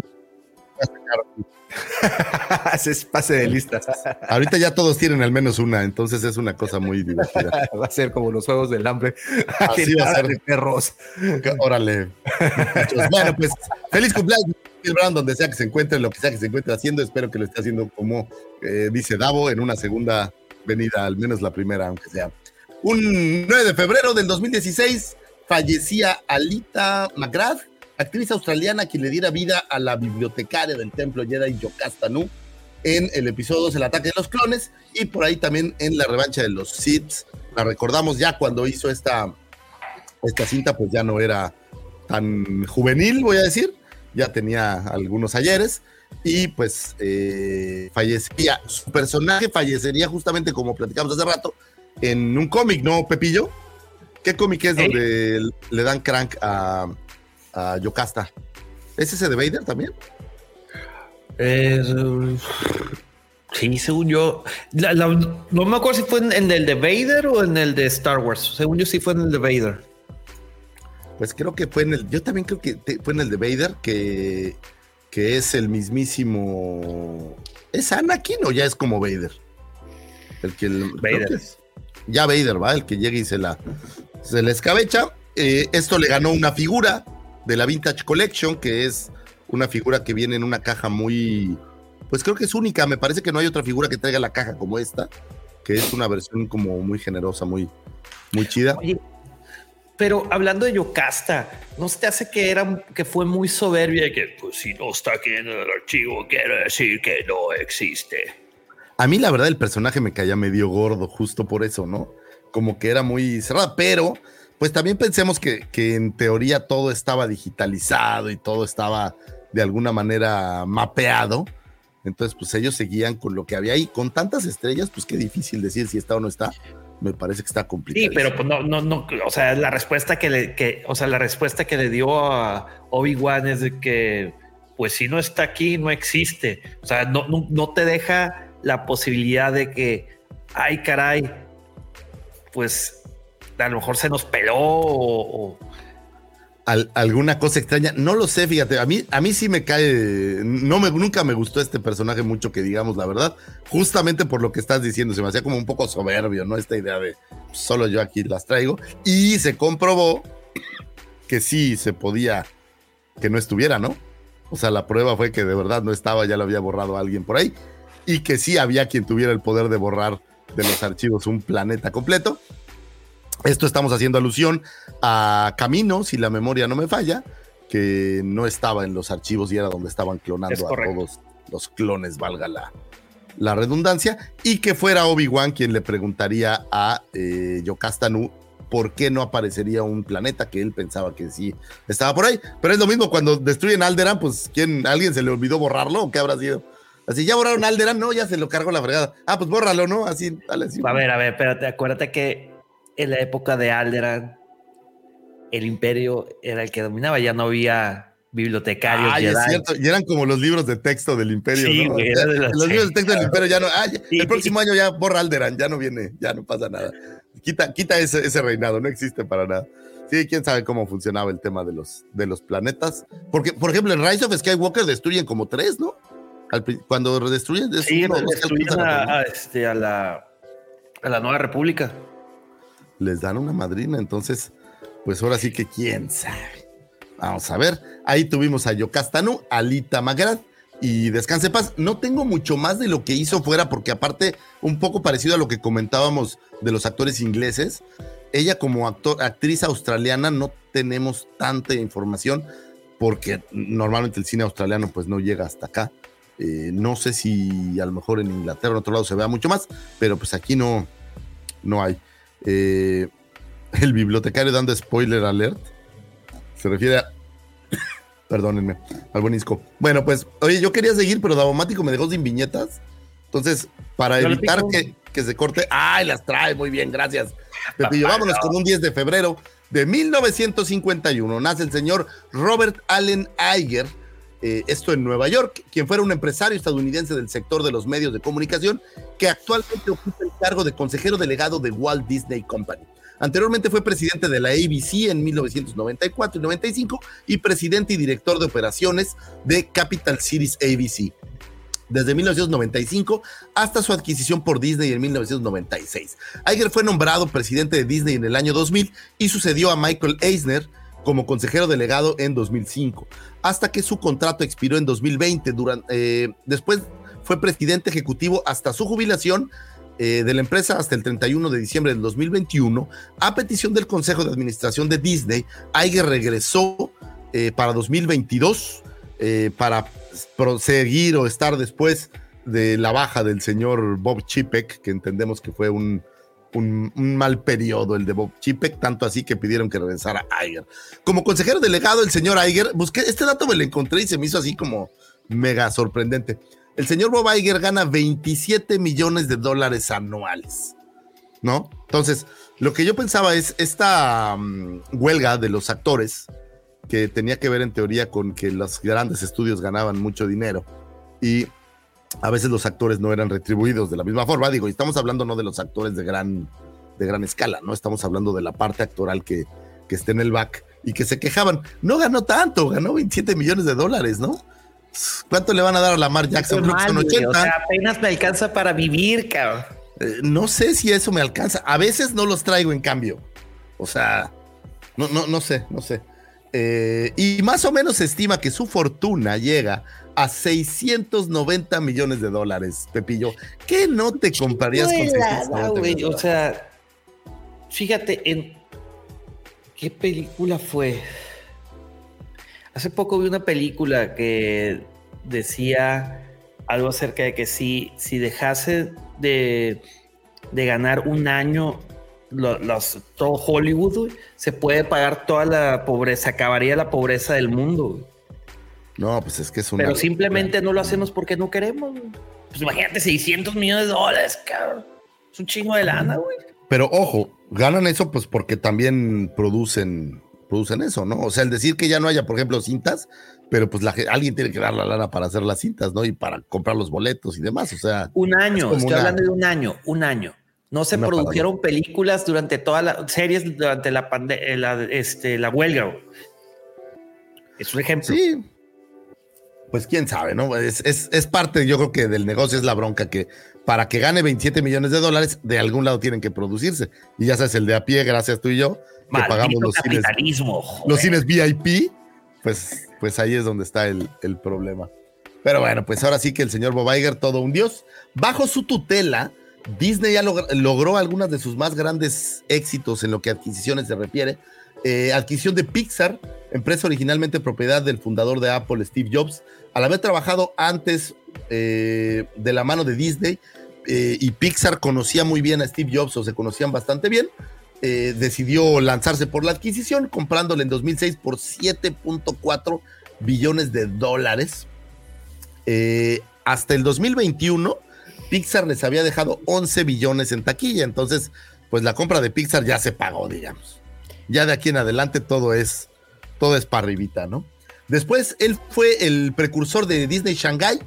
Eh, en 2009 alcanza, eh, arranca la construcción de Disney Shanghai, eh, la versión de Disney en China, parque que abriría sus puertas en 2016 y que tiene en promedio 11 millones de visitantes al año. Que si eso lo multiplicas. Hay, dos en, China, güey. Bueno, ya, ahora ya hay dos, ¿no? Pero ¿dónde está el otro? En Shanghái, entonces el otro. En Hong Ah, bueno, en Hong Kong también. Y bueno, pues imagínate lo que es estos parques llenos de gente, lo que no les ha dejado de billete. Luego tenemos por ahí la adquisición de Marvel, que para 2009 Disney compraría por 4 billones de dólares eh, a Marvel, que a la fecha ha generado poco más de 25 millones de billones de dólares. O sea, les costó 4 y generó 25 ya igual pagado, ¿no? Si bien el MCU ya ha tenido como un declive, pues yo creo que ya está pagado, entonces ya es nada más todo lo que. Pues yo creo que con puro, con puro endgame, ¿no? Con puro endgame ya habían recuperado justamente los que les costó y pues maravillosamente eh, fue un gran negocio. Y bueno, pues qué decir de la adquisición de Lucasfilm que arrancaría en 2012 eh, de la mano de Bob Iger concretando una venta y en su caso una compra por 4 billones de dólares aproximadamente. Eh, para 2015 lanzarían la primera cinta ya bajo la tutela Disney y Star Wars, The Force Awakens, cinta que fuera o es la más taquillera de la saga de Star Wars y está, si la memoria no me falla, en el 3 o en el 4 de las más taquilleras de la historia, juntando solo esta cinta, algo así como 2 billones de dólares, es decir, les costó 4 y la primera cinta les dio 2, pues también creo que ya ahí empezó a, a ver, a ver este, números positivos. Tan solo las tres cintas que lanzó Disney han recabado algo así como unos 6 millones. Las tres cintas de la saga Skywalker han recabado 6 millones de 6 billones de dólares, lo cual nos habla de que pues billones, con B. Con B, billones, billones. Pero billones, estamos hablando de miles de millones. Miles de miles millones. de millones. o sea, estamos hablando de, gringos. De 6 mil millones de dólares. Eh, ahí nomás para el gasto. Creo que sí les No, es que este es un dato importante, Víctor, porque Recordemos que. Ay, güey, me dijo Víctor. Sí, sí, eso se puso serio, se puso serio. Espérame, no, lo que pasa es de que. Víctor, güey. Ok, mi querido Lucy, recordemos que es un dato importante porque en Estados Unidos e Inglaterra los billones son miles de millones, cuando el resto del mundo son millones de millones. Sí, miden en pies, entonces nadie los entiende. Pero, pero no hay que olvidar lo importante. ¿Por qué él hablas tan golpeado, Lucifer? Sí, güey, o sea, ¿qué te dice? No, es para, es haciendo la aclaración a nuestro querido es, auditorio. Poniendo en negritas las letras, ¿no? Sí, o sea, yo, yo qué hice. Uno no puede ser serio, güey, porque ya. Como si yo fuera. Todos los días que ya si en serio, imagínate. No, pues sí, pero aquí no vienes a ser serio, Pepe. Hay corazones que puedes lastimar, Pepe. Por favor. Oye, Luis favor, tú leíste su biografía, ¿no? ¿La de Pepe? No, Le, del, del Bobby. Sí, está buena. Está muy interesante. Eh, si buscan datos relevantes sobre la adquisición, la verdad es que no es por ahí. Eh, la adquisición de, de Lucas es pequeñita. De hecho, estas adquisiciones son temas que te va platicando, pero, pero no son, el libro no trata de las adquisiciones. Pero está bien interesante su, su biografía. Debo decir que admiro a este güey cabrón, o sea, se me hace el empresario. Digo, si bien las cosas últimamente no han estado en el mejor nivel para Disney, eh, sin duda es un tipo sumamente listo y un tipo que logró un gran negociador, o sea, es, es un cuate que creo que hay mucho que aprenderle. Tiene por ahí también un, da, clase, da un curso en estas, ves que hay unas plataformas de educación. Sí, eh, sí, sí. Master, master algo. Y tiene por ahí un curso muy interesante también, por ahí ya lo vi. Eh, el, el, cuate es un tipo listo, ¿no? No por nada quitaron a Chipek y lo tragaron de regreso. Es un cuate muy, muy listo. La verdad, se lo recomiendo mucho la biografía. Vale la pena si es que te importa este rollo de negocios y motivación. No es tan, es, es como un poco más eh, la visión que él tiene de, del mundo y la vida, ¿no? Hay un, hay un capítulo muy, muy interesante que te platica sobre cuando estaban abriendo Disney Shanghai, tuvieron en Estados Unidos un incidente muy desafortunado donde un cocodrilo en el parque se comió a un, a un pequeñín. Eh, una cosa muy... ¿En dónde, Florida? En Florida. Y te platico un poco cómo vivió ese, ese momento en donde él estaba en China y le hablan, le dicen, güey, acaba de pasar esto que es algo inédito, nunca ha pasado, bla, bla, y cómo lo va, lo va capoteando, lo va resolviendo, Oye, es, es me- bien interesante. Me hiciste ¿Cómo, a recordar ver, un poco ¿cómo la- vas la- soltando lana, güey? No, güey, pero él, él, o sea, el, el hablar con los papás y estas cosas es muy interesante, güey, porque cuando estás en una posición de mucho poder, güey, eh, hay cosas muy rudas que se tienen que hacer a veces y que no todo mundo tiene la conciencia, ¿no? Tengo muy presente, no que yo sea igual ni me acerco ni nada, ¿no? Pero cuando tuvimos la pandemia, eh, fue muy difícil tener que hablar con la gente y explicarle y tratar de estar con ellos y escuchar sus, sus problemas, ¿no? Entonces, eh, eh, es, es importante aprender de, esta gente que ha vivido cosas terribles, cómo lo han, cómo lo han solventado, ¿no? La verdad, yo lo admiro muchísimo este cuate. Oye, me hiciste recordar que la imagen, ahora muy famosa imagen de cuando George Bush, hijo, está en un salón de clases dando una, leyendo un cuento o algo así, y se le acerca a su asistente y le dice, señor, este, acaba de pasar esto, el 11 de septiembre. Imagínate. Entonces, eh, eh, eh, algo así, obviamente a sus dimensiones, no, no lo estoy comparando, pero eh, yo creo que Bob Iger de repente escuchó el teléfono o la, oiga señor, este, pues, ¿qué cree? Este, pues, conoce- ¿Ha visto los cocodrilos que están ahí al lado donde le dijimos Lo que no ¿Se acuerda que sembramos cocodrilos para que se viera bonito? Pues agárrate, ¿no? Es- ¿Qué sí, está. Que los No, no, no, cocodrilos del parque no solo comen pollo, este señor. En Florida no. Recuerda, mira, aquí hay varias cosas. Número Bueno, uno. lagartos, es- lagartos. es- están en Florida y pues, es el hábitat natural. No, claro. Tienen, traen un tema, obviamente, como en todos lados, que no pueden alterar mucho la flora y la fauna de los, de los lugares. Entonces, no podían sacar a los cocodrilos porque afectaba la, este, la fauna, eh, el, el ecosistema de ahí. El impacto ecológico. No, no, Exacto. no necesariamente es, es por eso le hago el paralelismo con la pandemia. O sea, no era su culpa o su responsabilidad, pero sin embargo, tienes que tomar acciones, ¿no? O sea, tienes que acercarte, Ahí, tienes que, que- que fíjate. ver qué haces. Ese es el tema complicado. Eh, eh, ahori- ahorita que, bueno, como... Espérate. No, es que hay... Platícanos, Pepillo, por favor. Gracias, Gabriel, por esa anotación. En, es California. Adventure está la bahía, que es donde está Baymax y Los Increíbles y todo el pedo, ¿no? Me di cuenta de un chorro de cosas. Hay pelícanos, cabrón. Pinches No, pues, pelícanos, güey, ahí, güey, ahí, ahí, ahí, habitando ahí. Entonces hay muchos letreros que te dicen eso. O sea, dice, por favor, no, número uno, no es de comer a los animales, que comen solos, no, obviamente llegan y... Pero dice, y hay muchos reglamentos porque dice que puedes alterar la, la fauna, güey. No, no, no pueden alterarlo, sin duda alguna. Y ojo, pues es algo que no había pasado, ¿no? O sea, fue muy inédito. Eh, me parece que ni siquiera fue en un parque. Florida. No había Me pasado parece que fue en- un parque de Disney. No, claro, pero me parece que ni siquiera fue el parque, ¿eh? me parece que era uno de los hoteles de Disney que, que son circundantes al, al parque. Entonces, Oye, perdón que me ría, pero es que quiero unir esta anécdota con lo que pregunta, ¿quién? o bueno, más bien dicho, propone Joao. ¿Dónde está? Aquí. dice yo, que construyan un Disney World para Latinoamérica. Entonces ya me quiero imaginar el tipo de llamadas que recibiría el señor Bob Iger. Puta, sí, sí, no quiero ni saber, ¿no? Un pañal. Este, tenemos un, un, atasque de pañales en, en el. No, déjalo así. Oye, pues ya pronto va a venir, no, por echar chayotazo, pero ya viene Vidanta World, entonces. Pues no será Disney, es mejor que Disney, de hecho. Fíjate, es interesante ese tema y si no lo han hecho en, en, Oiga, señor, una guerrilla tomó el parque. Sí, no. los, panchitos tienen. No, espérate, oye, los tienen bloqueada la entrada los, los del sindicato de la CFE, señor.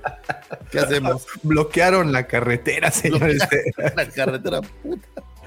Ah, es, es interesante, regresando al libro, cómo resuelve cosas que a veces eh, en esos niveles estratosféricos de, responsabilidad, pues uno a veces ni siquiera tienes claro que existe, ¿no? Está, interesante, échenle una leída, se los dejo de, buena tarea.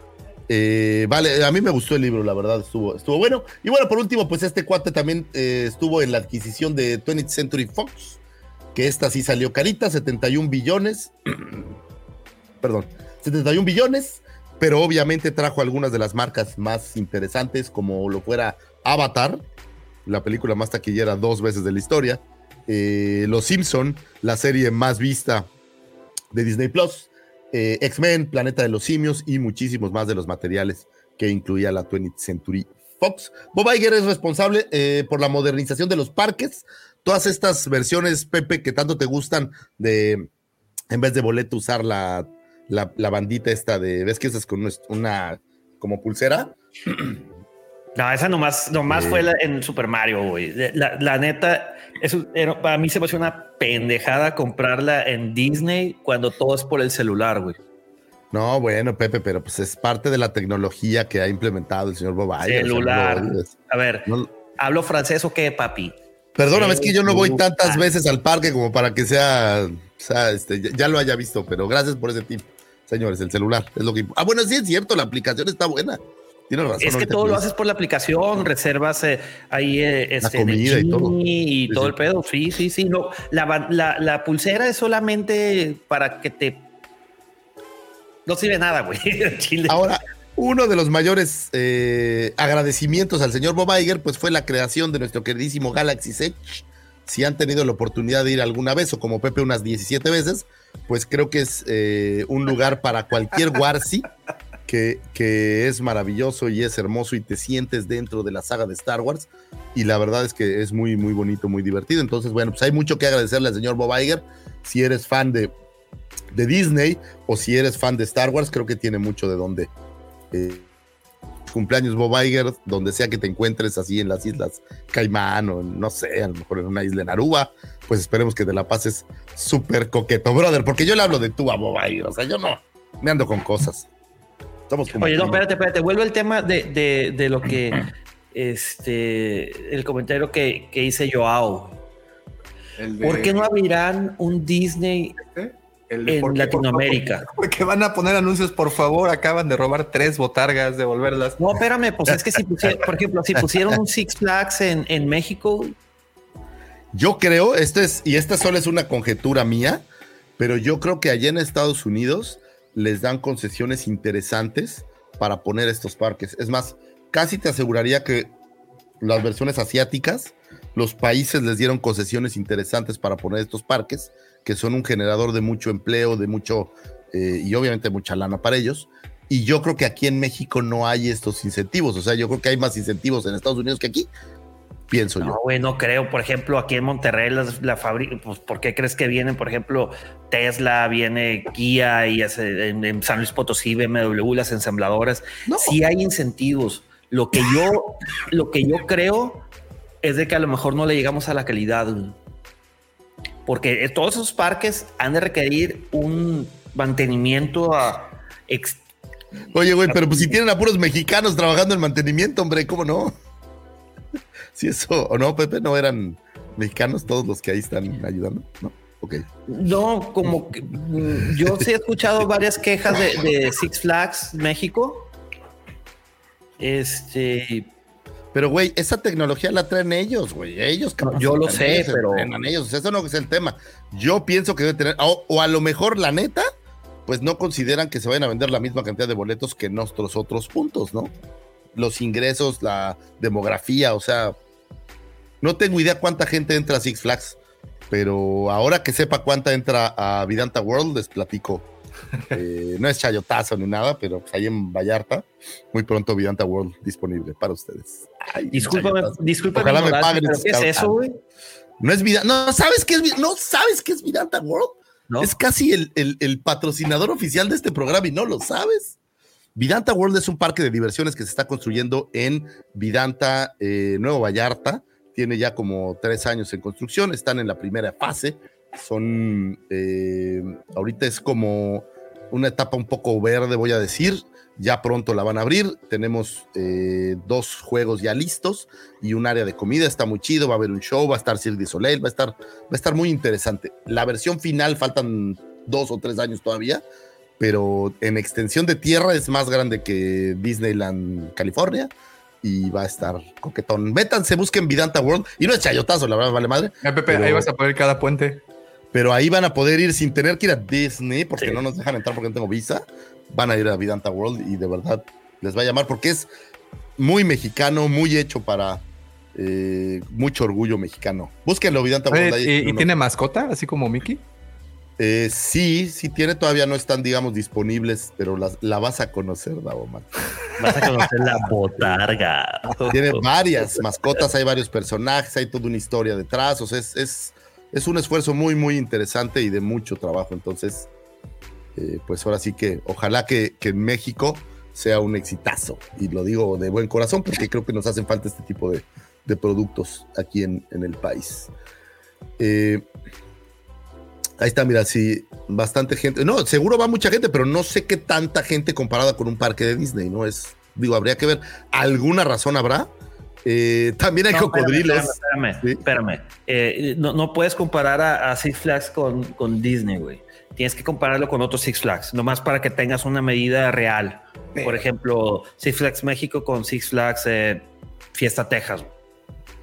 Ah, ¿también fuiste a Six Flags Fiesta Texas? Puta. Qué padre, Pepillo. Invítanos un día. bueno, señores, pues un abrazo al señor Bob Iger, toda la admiración, que se la pase súper chido y ojalá algún día nos haga una mención o algo. Estaría chido que nos mencionaran alguna vez. Estoy a punto de terminar, señores. Un 10 de febrero de 1967 nace la señorita Laura Dern. Laura Dern, eh, conocida como Laura Dern, es una actriz y productora estadounidense. Ha recibido numerosos eh, galardones, incluido un premio Oscar, un premio Emmy, eh, premios BAFTAs y cinco Globos de Oro. Hija del actor Bruce Dern y de la actriz Diane Ladd, Dern se eh, embarcó en una carrera como actriz en la década de los 80 y saltó a la fama por sus actuaciones en La Máscara de 1985 y las películas de David Lynch, Terciopelo Azul y Wild Heart. Recibió su primer nominación al premio Oscar por su interpretación de la huérfana protagonista en la película dramática Rambling Rose en 1991 y obtuvo reconocimiento internacional por su papel de Ellie Sattler en la película de aventuras de Steven Spielberg Parque Jurásico, un papel que repitió en las secuelas Parque Jurásico 3 y Parque Jurásico Domination. Eh, es la, esta actriz, o bueno, Laura Dern, le daría vida a la famosísima y siempre adorada chica de pelos morados, la viceadmirante Emlyn Holdom, eh, en el episodio 8, Rise, eh, The Last Jedi, perdón, eh, así como otras apariciones eh, también en cine tiene Laura Dern, como Yo Soy Sam, Bajo la misma estrella, Focus, Mujercitas, Fraser, pensando un poco en televisión, The West Wing, Twin Peaks, The White Lotus y muchísimas series más. Eh, una actriz buena que a mí en lo personal su papel no me gusta y probablemente es una de las figuras de acción que menos se haya vendido eh, en la historia. Ni siquiera sé si se hayan vendido muchas, Davo. Tenemos en la tienda todavía, Laura. Uh, sí, no están en oferta. Están en oferta, no es una película eh, muy. Esperando a ver muy... quién les aplica la Holdo Move. ¿Y a ti te han hecho la Holdo Move, Davomático? Sí, me siento muy orgulloso de decirte que sí. Sí, sí, sí. Un momento sublime. ¿Cómo sí, te sí, atravesaron, güey? Te atravesaron no, a, a, a, velocidad de la luz. No, no, no. Ya, o sea, he estado en una holdo move. Ah, ok. Yo siendo la nave atacante. En un trenecito Holdobu, ¿o qué? Jugando a la locomotora. Oye, y, y pues, eh, actriz interesante en Jurassic. Yo la primera vez que la recuerdo es en Jurassic Park. Y, y se me hacía súper guapa, súper interesante. Ya después que la vi ahora aquí como Holdo, la verdad es que nunca entendí el papel de Holdo, ya que después lees eh, esta novela del diario de la, mm, creo que es el diario de la princesa, en donde te platican mucho de la eh, relación que hay entre Holdo y Leia en sus años juveniles, voy a decir, en sus años de aprendizaje. Eh, te das cuenta pues que eran sumamente cercanas y te describen muy bien un poco el carácter de Holdo y entiendes por qué el rollo de la maniobra y demás. Eh, echen una leidita si no han tenido chances, se lo recomiendo. Estaba medio pirañas, muy bien, bien, piratilla. La... Súper locochona, ¿no? Sí, estaba estaba súper tocadiscos, me queda claro. Se, se parece un chorro a Tonks de Harry Potter, güey. Digo porque digo Tonks porque tenemos un poquito más de este de, de conocerla, sobre todo en cámara, para quienes no, no, han tenido la oportunidad de leer el libro de, de Leia, Princesa de Alderan, o haber leído el manga. Uh -huh. Este también Leia. Eh, ah, Princesa de Alderan. Princesa. Claro. Pues interesante la señorita Holdo. Y pues no sé si hay más que decir al respecto de Laura Dern, Davomático. ¿Algo que quieras agregar? A mí madre, ya vamos dos horas veinte, Davomático. Yo tengo gripa y fiebre y tú me tienes aquí como. Me cae que no sabes nada, Davomático Snow. Te voy a decir que, pues, ¿para pa qué se rentan? Ya voy a. Ya, ya quiero cerrar las astroefemérides, por favor. Con un 11 de febrero de 1915 nace Pat Welch, actriz norteamericana que le diera voz eh, a la casa recompensas eh, Bush o la versión de Leia Bush para el regreso del Jedi y también es conocida por darle voz al personaje de E.T. en E.T. el extraterrestre. Gracias, adiós, bye. Estas fueron las efemérides. Oye, ¿por qué hace poquito habías hablado de ella, no? Sí, cuando murió. Ahora nació, ¿no? Ahora nació, ya sabes, ahí nació. Sí, es la, la, vida es un es ciclo. La vida, así es la vida. El ciclo el, el, sin fin. Bien lo decía el Mufasa. El Mufasa lo decía también muy bien. Bueno, señores, estas fueron las efemérides. Espero que falencia para sus fines de semana. Gracias, bye. Muy bien, señor Lucifagor, muchísimas gracias, como siempre, por brindarnos tan, información tan. Oye, y de verdad creo que tengo fiebre, güey. Entonces, si me desmayo en una de esas, ya saben por qué fue. Bueno, al menos queda registrado para los likes. Sí. Sí, va, sí, sí. Oye, si, si, ustedes creen que tengo fiebre, denle un like. bueno, Oye, voy a leer rápido la, la trivia para que Davomático dé una pista rápida antes de que me muera aquí. Eh, ¿Qué puesta en escena, es decir, qué obra de teatro, ya les voy a dar una pistita, de Broadway, eh, de 1980, que posteriormente fuera llevada al cine, transportaría a un Jedi a la ciudad de Viena alrededor de 200 años antes de la puesta en escena. ¿Hay alguna pista, Daumático? ¿Te suena? Ya para los que como yo no le entienden luego cuando hablan bonito y ustedes andan diciendo que sí, puesta en escena es obra de teatro. Entonces, ¿qué obra de teatro? Quiero entender, por eso es Ajá. El, el que te lo repita es que creo que lo entiende. ¿Qué obra de teatro hizo que un Jedi, ma conocido maestro Jedi, eh, se transportara al siglo XVII? ¿No? Ajá, más o menos, sí, sí, sí, sí muy bien, muy bien. Por, porque recreó una obra de teatro y pues. Ándale, ahí estás, ahí estás, Daumático. Ok, ok. Esa pista. Pre, pre, pregunta: ¿es, ¿es, aparece en la trilogía original? ¿Aparece? En aparece, órale, en la trilogía original aparece y también aparece en la trilogía de Disney. Ahí ah, ya. Okay, okay, ya okay. te lo dejé, ya. Okay, Cantadito, Daumático. Ya más que. Y eso, lo que estamos buscando es qué obra, cómo se llamaba la obra de teatro en donde aparece. ¿Cómo se llamaba la puesta en escena? Ok, la obra de teatro. ¿Dónde aparece? Ya. Bien, más no les voy a decir porque. Porque dicen que luego doy muchas pistas, ¿no? Pregunta a Gabriel que cuántos super likes para que te desmayes en vivo. Yo creo que no van a necesitar muchos, Gabriel, porque sí ando un poco un poco mal, pero ahí voy. Voy a hacer todo mi esfuerzo. Mira, el cafecito de repente me ayuda un poco. Sí, ¿eh? Pues ahí queda la, la, trivia, señores. Si quieren otra pista, ¿les doy otra pista, Daumático? Ah, pues como... ya digo, pues ya estamos a media hora de terminar. Yo creo que es importante sí. otra pista. Ok, compartió créditos en esa obra con un. Es que si digo esa pista va a ser demasiado. Ya digo una pista así muy, muy clara. Eh, Sí, yo digo que Con, sí. con un payaso malvado. Ya, ahí te la ¿Con dejo. eso? Con un payaso malvado, no sé qué payaso malvado puede hacer, pero compartió créditos en esa puesta en escena con ese payaso. Ya, si no la saben, yo ya me doy. No La puedo. de Killer Clowns from Outer Space. Buenísima película, por cierto. la acabo de ver hace como un mes, está No poca madre, güey. ¿Cómo le ponen el Esa película pasaba en el, en el HBO cuando el HBO era gratis, güey, cuando yo era niño, güey. Tendría como 6, 7 años. Sí, sí, sí. Ahorita está en Prime, ¿no? Bueno, Sí, yo la vi en sí, Prime. sí. Yo la acabo de ver hace un mes, es, muy divertida. Eran de esos tiempos en donde hacía películas divertidas como La Mancha Voraz y estas cosas así bien. Sin tanta explicación, ¿no? Eh, Sí, mira, son- estos son- payasos vienen del espacio y vienen a acabar con nosotros. Punto. Exacto. Este güey viene del futuro, es un robot y viene a acabar con este güey. Punto. Y ya, se Ya le acabó. busques más, ya, ¿para qué le andas buscando? Así cosas. es. al- al- Oigan, pues bueno, 25 años de Lego Star Wars.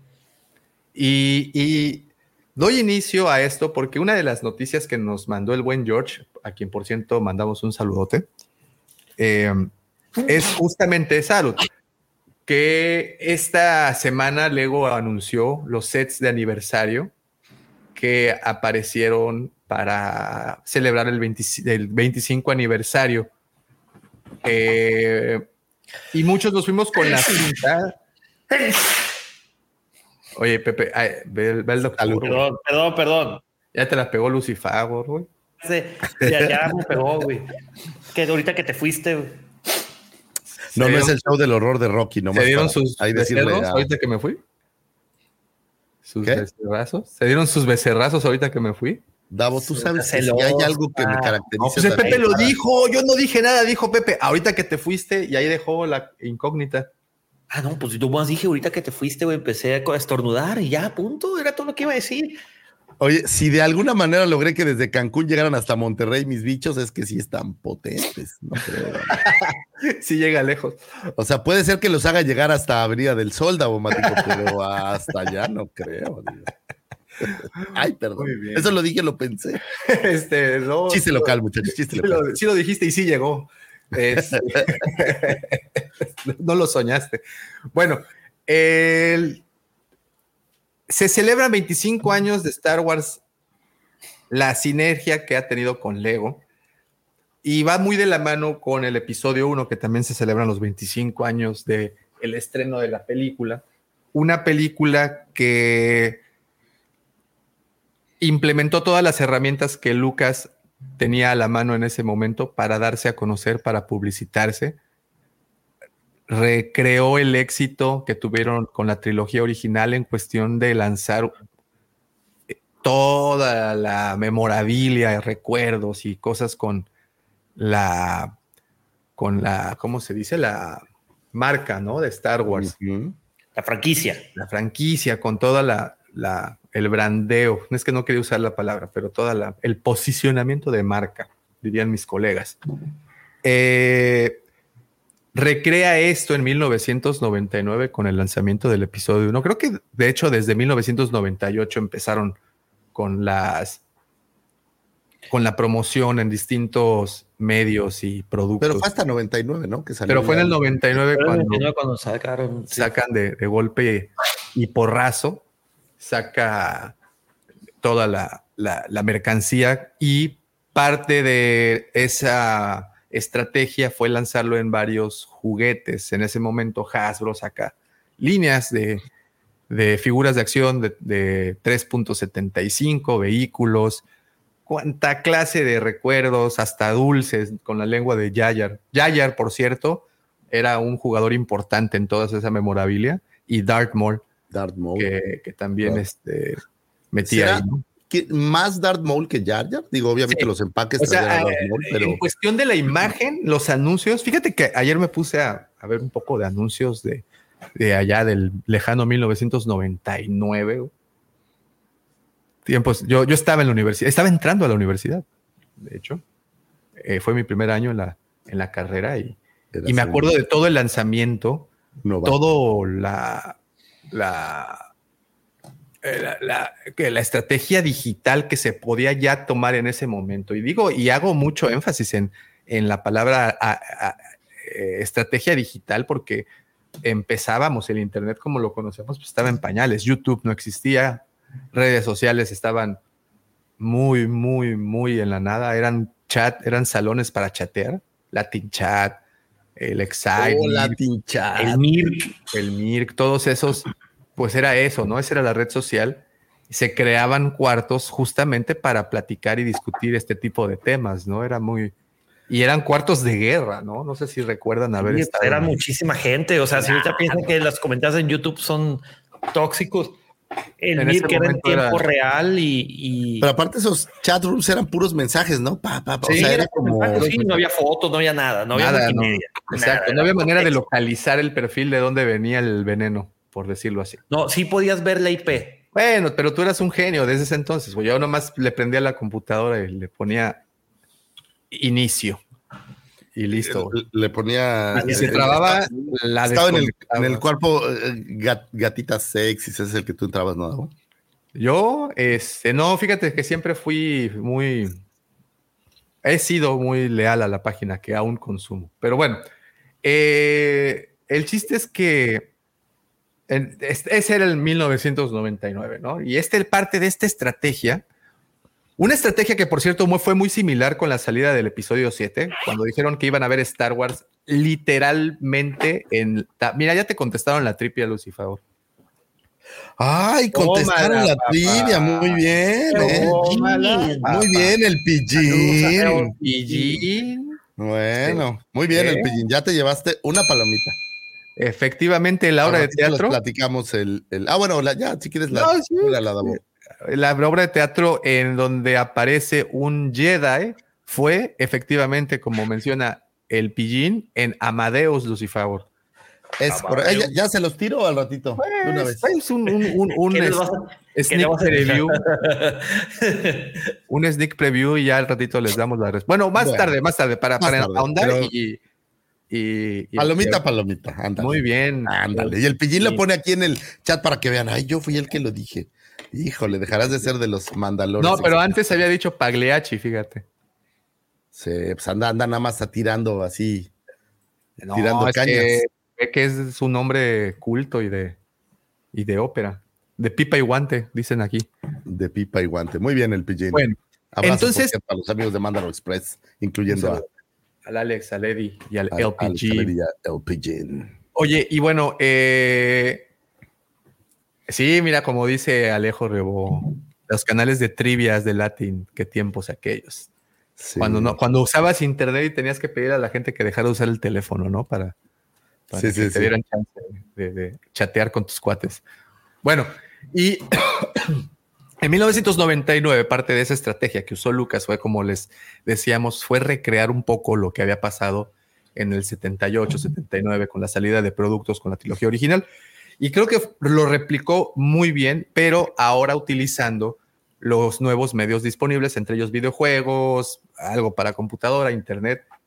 Y algo que también llegó a nuestras vidas en ese momento fue Lego, que, ojo, Lego pues es una historia muy, muy, muy vieja, si tienen oportunidad de ver el documental que está en Netflix que se llama The Toys That, Made Us, en donde está el, el, episodio de Lego. exacto. Muy buen documental. Hay un documental ahí que se llama Brick Documentary o Brick, Brick Commentary, algo así, que es un poco de la historia y hablan de la película. Y hay sin fin de medios que han hablado de la historia de Lego. Hay un libro, por cierto, que están, es reciente, de recién publicación, de la historia de Lego, lo vi en Sanborns el otro día. Y, si lo hacen es porque creo que es un ejemplo de la, compañía, creo que es una de las de esas compañías emblemas que pueden ser un buen ejemplo en, todo lo que se refiere en su comercialización y, desarrollo de la marca, ¿no? Lego, desde esa fecha a, actualmente, yo creo que hoy no es difícil que encuentres un juguete lejos de Mattel, por ejemplo, con Hot Wheels y Barbie, que también son los que están casi siempre presentes en los supermercados. si tú vas al pasillo de juguetes de un supermercado, creo que hay imperdibles en todos los supermercados, en todos los pasillos que son Hot Wheels, que son Barbies, Monopoly y que tienes también por ahí a... Bueno, Milton Bradley en este caso, ¿no? O sea, las... las Playmobil también. Playmobil que... ¿Es Milton Bradley? Playmobil. No, Milton Bradley hablo de los juegos de mesa. ah, bueno, sí, sí, sí, sí. Eh, sí, sí, yo decía Monopoly por, por, por Hasbro, ¿no? Que también está ahí presente, pero también. No, creo que Milton Bradley ya es de Hasbro, algo así. y, y, pues también tienes Lego, ¿no? Que, que, ha sido una de las grandes, grandes constantes eh, en todo el tiempo que tenemos, pues, este tipo de, de, juguetes, ¿no? En, en, los pasillos. Y en el 1999, eh, ¿tú ya viste ese documental, Pepe? Ya. ¿Recuerdas que mencionan en un pasaje que del, capítulo que dice que Lego antes de hacer sinergia con Star Wars estaba como en un sitio muy, muy obscurón, ¿no? Como que estaba en, crisis. La empresa, se había estancado eh, y, empezaron a, como que a pelotear qué podían hacer para volver a, reimpulsarla. O sea, se quedó estancada. Me encontré un dato bien. danesa tiene un. Y empiezan a. De, hecho, empiezan a. Eh, sufre, un, cambio desde, desde los headquarters allá en Dinamarca. Y que empiezan a traer ideas nuevas, gente nueva para volverla a impulsar. Es que no me acuerdo en cuál de los dos documentarios eh, este, documentales, documentales, documentales eh, sale eso, sí, en la de Toys That Made o la de Break Commentary. es que los dos están muy interesantes. ¿A, quién no? A ver, ¿a quién no le ha gustado este, jugar con Legos? Mira, aquí tenemos una usuaria de Legos. Mira, ven. ¿Te gustan los Legos, vale? Sí. Pero no, a ver, dile la. ¿Sí o no? Sí. ¿Eh? Todos los niños les gustan Legos.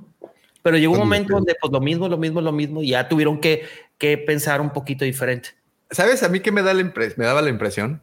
Lego era uno de esos juguetes de primer mundo cuando iba al súper de niño y que aquí a este sitio tan aislado en ese momento del, del, resto del país, iba al supermercado y veía una, una caja de Lego, los colores, el cómo venía empacado todo, eh, me hacían sentir como, en un, como un juguete así muy avanzado, como decía Lucifago, Lego siempre tiene la aprobación, ¿no? De que siempre parece didáctico, no importa de lo que sea, siempre estás pensando, ay, es un, es un buen, buen, juguete para los niños. Fíjate, un dato que, que, me interesó mucho, para 1998, Lego el año con pérdidas del 2.5% de, en vez de utilidades, digamos, tuvo pérdidas del 2.58%, o sea, iba francamente a la baja. En, en 1997 ya había quedado con ganancias del 0.8%, o sea, nada.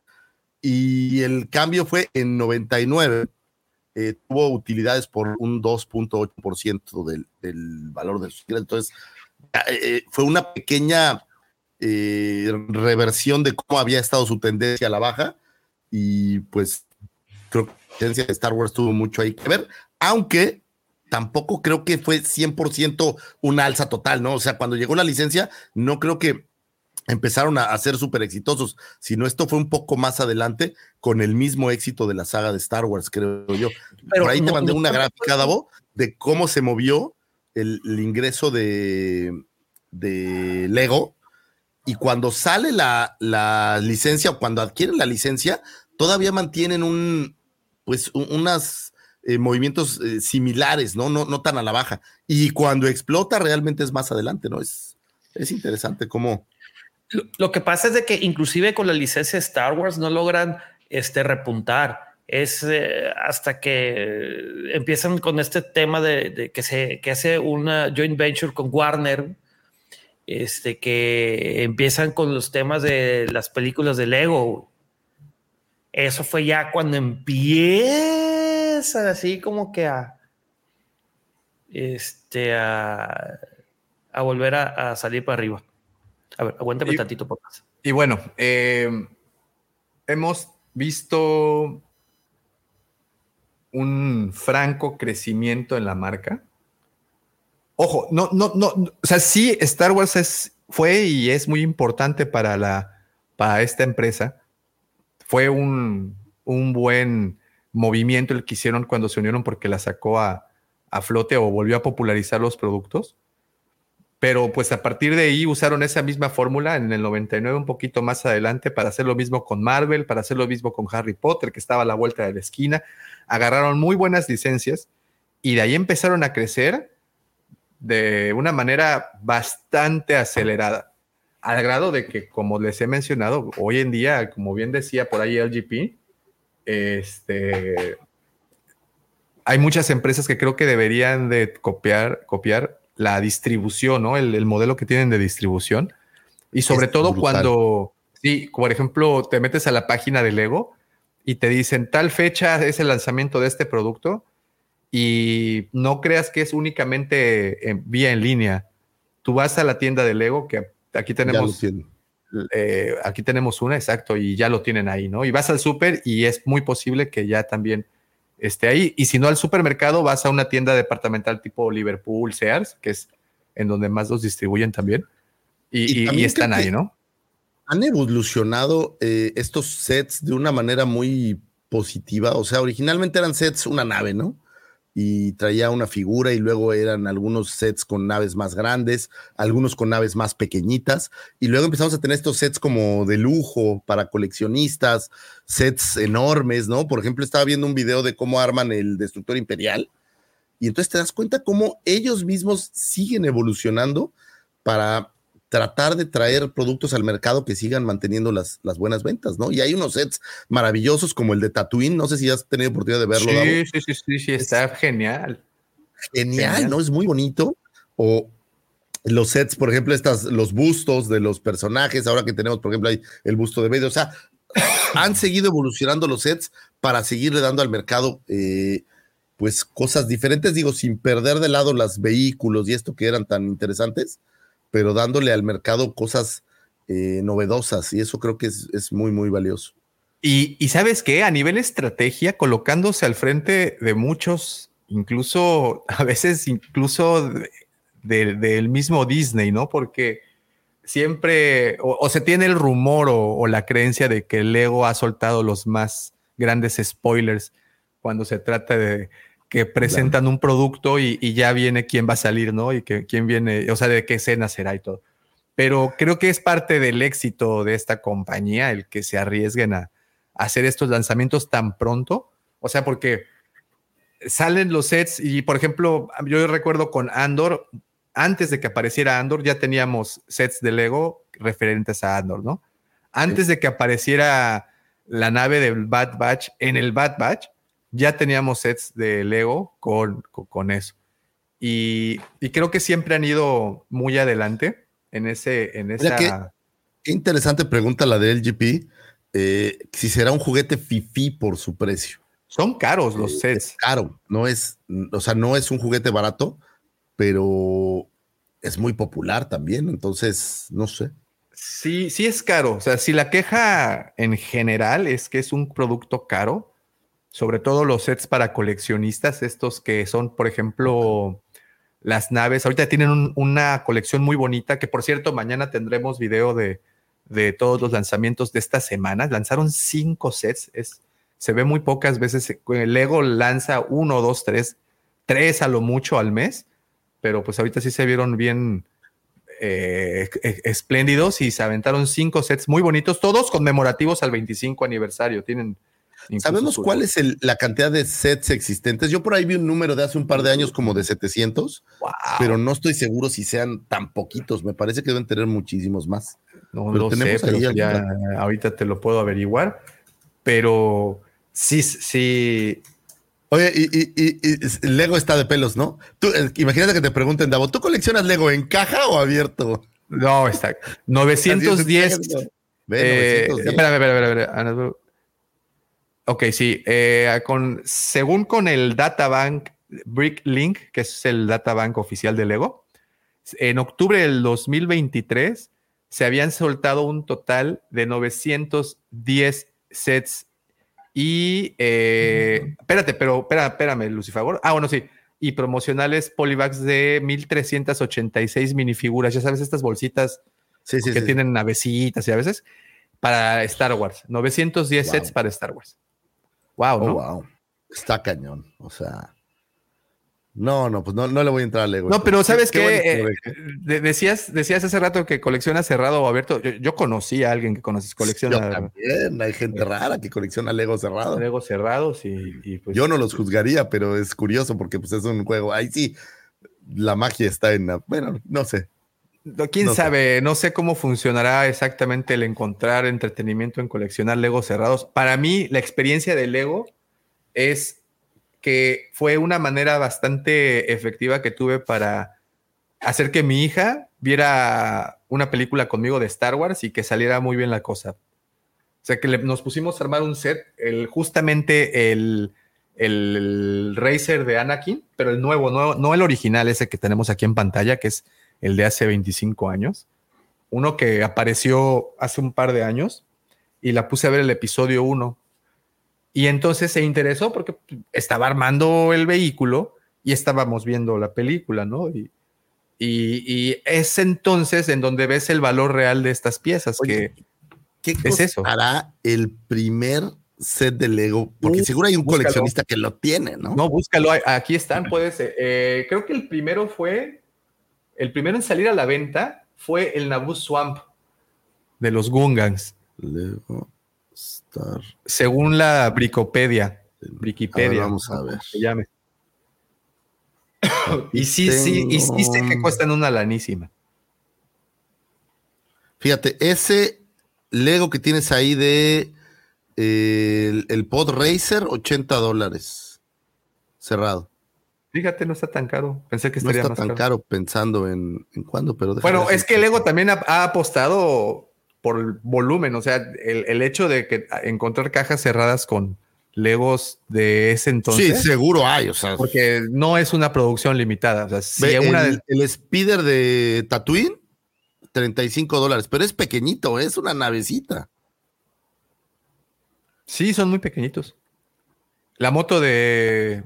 El de Gungans, 65 dólares. Fíjate, Sí, yo pensaba que era todo lo contrario. Pero según yo, el, el primero era un X-Wing, ¿no? Según yo. Ahí hay un X-Wing. Este, este X-Wing que tienes del lado derecho, el, el segundo Sí, de arriba sí, para sí. abajo, según yo, ese fue el primerititito. Ese no está efectivamente aquí. Están todos los demás, los puedes encontrar aquí. Y van de, pues, 60 dólares. Están más caros, fíjate qué curioso. Algunos otros más. Eh, está más cara la nave del Mandaloriano. El Oye, B1. pero, pero no son subastas los que estás viendo. A ver, déjame, me meto al de Gungans, vamos a ver. Este es. No, comprar ahora. Es, No. No, fíjate que pensé que Este, estaba más que- caro. Sí, es ese. Está, mira, sesenta y tantos dólares comprar ahora, o sea. Pensaría Sí, también que está más caro, porque lo que estaba pensando es, a ver, vamos a ver, de a 70 dólares promedio. Entonces tienes 900, ¿qué dijiste? 10, 910. 910 figuras de a 70 dólares promedio por 17, que es el tipo de cambio. Solo es un millón de pesos. No sí, pero, pero te fuiste muy alto, ¿eh? Porque, por ejemplo, las, las que van a salir ahorita, que están promocionando justamente el 25 aniversario, la más cara es creo que de 50 dólares. Y es una pieza ya grande, que es un R2 como de veintitantos centímetros, casi 30 centímetros. Es el más caro. Y de ahí vienen de 20, 30, 40 dólares. a- Porque, por ejemplo, si vamos a Amazon, a ver. Digo, están baratos porque hace rato mencionabas el de Tatooine, el set de Tatooine nuevo, bueno, o el, que, el último que apareció, y ese está carísimo. Ese, ese aquí en la tienda de Lego estaba casi en 10 mil pesos. Y ya ni se diga de los halcones milenarios. No, pero es un set como especial, ¿no? O sea, este, los halcones milenarios completos, pues está, está caro. Di- Dice el Gabo que estás cayendo, que estás cayendo poquito a poquito. ¿A Lego? No, no. ¿Sabes qué, Gabo? No tengo espacio. Entonces, ni aunque quisiera, mi mujer me correría si viera una caja de Lego. Sí, diría, ¿qué es esto? Ya ¿Y no. sabes quién, quién pensé que iba a tener un éxito muy similar a Lego por la cuestión de cuántas licencias tiene? Que Lego tuvo la oportunidad de hacer una película con todas sus licencias. Entonces en la película veías a Batman arriba del halcón milenario porque, po- pues porque tienen las licencias y pueden hacerlo, ¿no? Claro, y- ¿por qué y- no? y yo- no? ¿Por qué no? Y, y- y- y yo pensé que Funko en algún momento iba a tener... El... Hubo una película de Funko en producción o está en producción o alguna vez estuvo en producción, pero quién sabe qué pasó. Acuérdate que hay estas marcas, por ejemplo, tengo muy presente en una de las primeras Comic Cones a la que fui, vi un stand muy grande que se llama The Ugly Doll, que eran estas muñecas medio feas y era un stand, no, ahí no era grande, era pequeño, y al paso de los años el stand fue más grande, hasta que llegó un punto que hicieron la película, y la película pues no sé si pasó de noche o no, pero me parece que no fue tan popular, y hoy en día la marca pues como que desapareció, o sea, tuvo un declive. Entonces, no sé, o sea. No, pero fíjate, eh, y, hablaba de las licencias y te comparaba con Funko porque creo que es el mismo caso, ¿no? Bueno, en, situación de licencias que tienen todo lo habido por haber y bien pudieron haberse aventurado en sacar una película porque la estética de Funko, pues es divertida, ¿no? O sea, sí es atractiva visualmente. digo, yo sé que no. Eh, eh, por ahí me dijeron en, en, la, semana que los Funko son el reggaetón del coleccionismo. Pero todos tienen uno, no se hagan. todos tenemos uno, exacto. Y todos pues, tenemos, una canción de reggaetón que nos gusta, ¿no? Pues, eh, hay una que te hace perrear. Es una gatita que no sé, no sé pues, cuáles sean las de reggaetón, la verdad. Pues esa, esa que estabas cantando. ¿Ese es reggaetón? Ese es reggaetón. Es ah, reggaetón urbano de la Ciudad de México. Ah, sí, wow. Ese, y cuando, si no bailas esa canción con una michelada, no cuenta. No cuenta, no. Fíjate que no soy tan fan del reggaetón, pero no solo, no soy un conocedor, entonces no sabría decirte, Dao. Pero sí creo que Funko es como la chapa. Pero vamos a ver, es la, cara popular del coleccionismo. ¿Ok? La, que llega toda la. Ahora, bajita la mano Funko, me parece que son, no me hagas mucho caso, pero creo que también son como 700 eh, ediciones de Star Wars, o sea, figuras relacionadas con Star Wars de Funko, me parece que son 700. la diferencia es de que ve dónde, está Funko ahorita. Digo, está desapareciendo la marca, ¿no? Han sacado cosas interesantes y, se tenía la, la, noticia que se estaban destruyendo las producciones, ¿no? El gran problema que tiene Funko, creo yo, es que no es divertido y atiborraron el mercado. O sea, no es divertido, me refiero, no haces nada con él, es un adorno.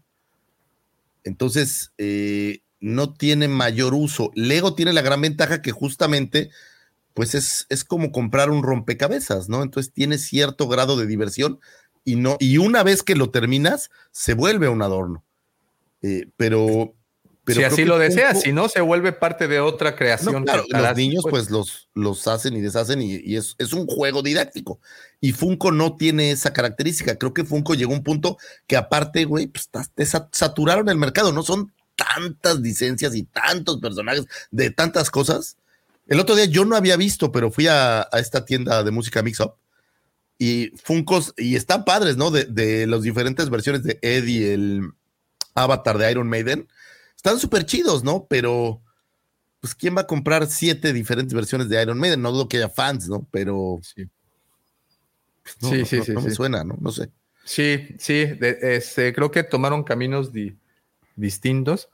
Y por ahora regresando al Lego, creo que eh, empezaron por un buen camino, han continuado por uno y creo que traen buenos proyectos.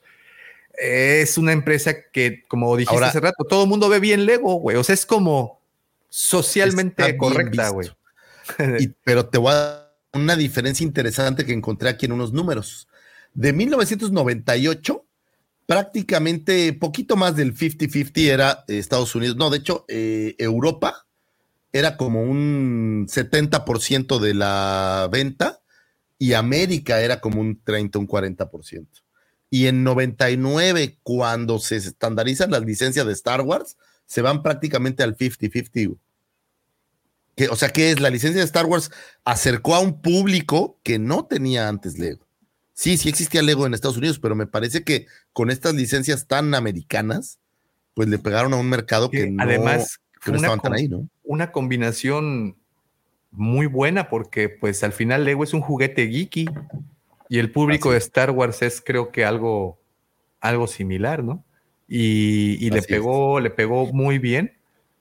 Y a mí lo que me sorprende es la manera en cómo han expandido la marca tienes videojuegos, tienes eh, películas, cortos animados para la televisión, tienes incluso publicaciones escritas, hay revistas que te venden y que sacan minifiguras, hay cómics, hay historias. Eh, No, bueno, hay, Digo- hay memorabilia, hay vasos, hay. este, hay un parque temático, ¿no? Al, respecto. Claro. Entonces, eh, hoy en día, por ejemplo, las películas de Lego Star Wars son de las más vistas. Y, y- y, por ejemplo, el, el videojuego de la saga de los de la Star Wars, ¿no? ¿cómo se llama? ¿De Skywalker Legacy o el- el último- Saga, dices. el último videojuego? Sí. De Skywalker Saga, creo de. Skywalker Saga. Es una genialidad. Eh, porque lograron volver muy divertido jugar. Eh, volvieron, el humor es una parte muy importante de, de cómo cuentan las historias. Se pueden tomar las licencias y saben hacer muy bien uso. El humor Aparte, de Lego, güey, encontraron ese humor, ¿no? Encontraron ese humor que es muy propio de ellos y que lo pueden llevar a, a través de todas sus licencias. Creo Sí. que es- eso es una gran virtud también que tuvieron, que encontraron sí. cómo llegarle ese humor y mantenerlo, porque el humor es el del ego, no es de una neot, sino es, es esta línea. Entonces, Es, es- muy- y es como dices, súper identificable. O sea, Sí, me sí, acuerdo ves mucho de la película. que, no- que es una licencia de ellos y tiene exactamente el mismo humor, ¿no? Cuentan la historia muy a su manera. O sea, eso significa que han eh, tenido muy buenos escritores ahí. Y el avance que han hecho en cuestión de animación también creo que es algo notable, porque sí creo que están también a la vanguardia en ese sentido. Entonces tienes esta marca que una, una vez más bien decías que se ve bien. O sea, no hay un solo aspecto de la marca que digas, no, hay un aspecto que no has hablado, que no es tan popular, pero me parece que es fundamental para Lego. Lego tiene eh, estos cursos de robótica en donde por medio de, de ensambles de Lego que no ves en las tiendas, eh, aprenden los niños programación y robótica, güey. Está muy interesante. Hay torneos. También estuve en un, se ganó un Xbox en un torneo de robótica de Lego, curiosamente, eh, en donde tienen eh, toda una metodología para enseñarle a los niños robótica utilizando Lego. Es muy interesante y lamentablemente no es muy popular porque sí necesitas como un poco la guía de, un, de una persona, pero, pero es muy interesante cómo Lego ha explorado otros, otros eh, pues voy a decir resquicios, ¿no? Ha explorado, por ejemplo, todo lo de Polly Pocket, que están como para un mercado más, Lego and Friends me parece que se llama, un mercado más de niñas. Eh, muy, muy interesante. Es una marca que se ha movido bien, que ha sabido hacerlo y que, que han encontrado cómo encontrar diferentes nichos dentro de sus mercados. Sí, sí. eh, esta que mencionas de robótica, me acuerdo mucho de un Artu que habían sacado, que eh, además de armarlo, le programabas como los movimientos en un, Eh, en un eso, eso les enseña, ¿no? Armas y programas movimientos. Entonces te van dando eh, bases de programación en robótica. pues, es muy interesante. Mira, dice Lalo Rivas. Bueno, va, empiezo desde acá arriba con, con Edgar. Dice, esa comparación de los Funcos con el, con el mierdetón no tuvo nada de sentido, pero bueno, cada quien estimado. expresa. Funko tiene su encanto. Definitivamente que Funko tiene su encanto. Digo, no por nada son esta.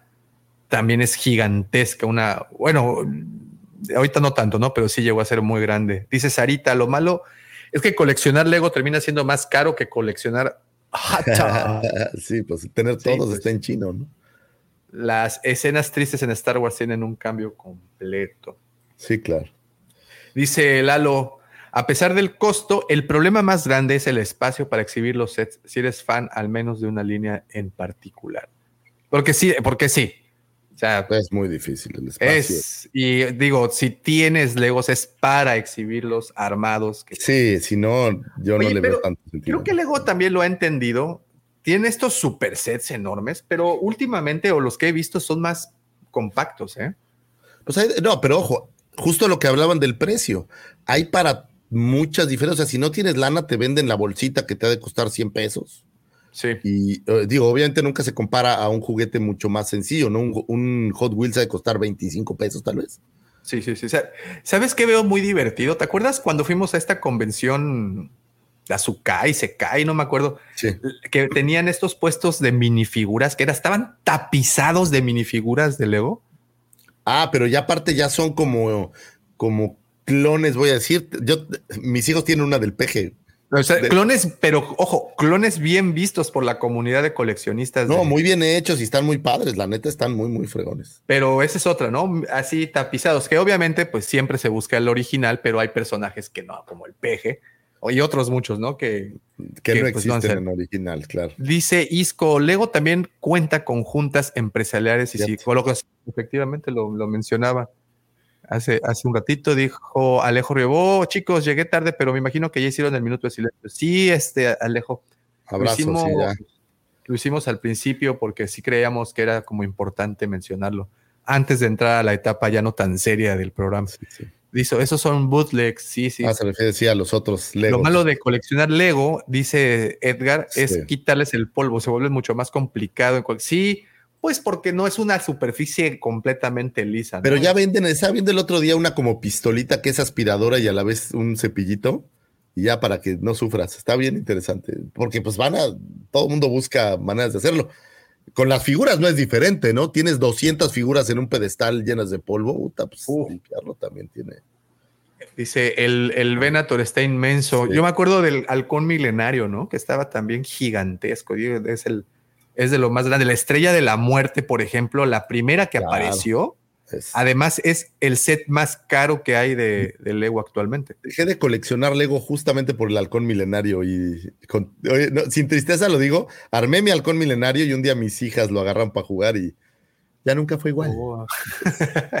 Me Dije, sentí incompleto de alguna, de, de alguna manera. ¿Tienes algún set que sí te haya gustado mucho, mucho? A mí el halcón era increíble, el primer halcón que salió era padrísimo.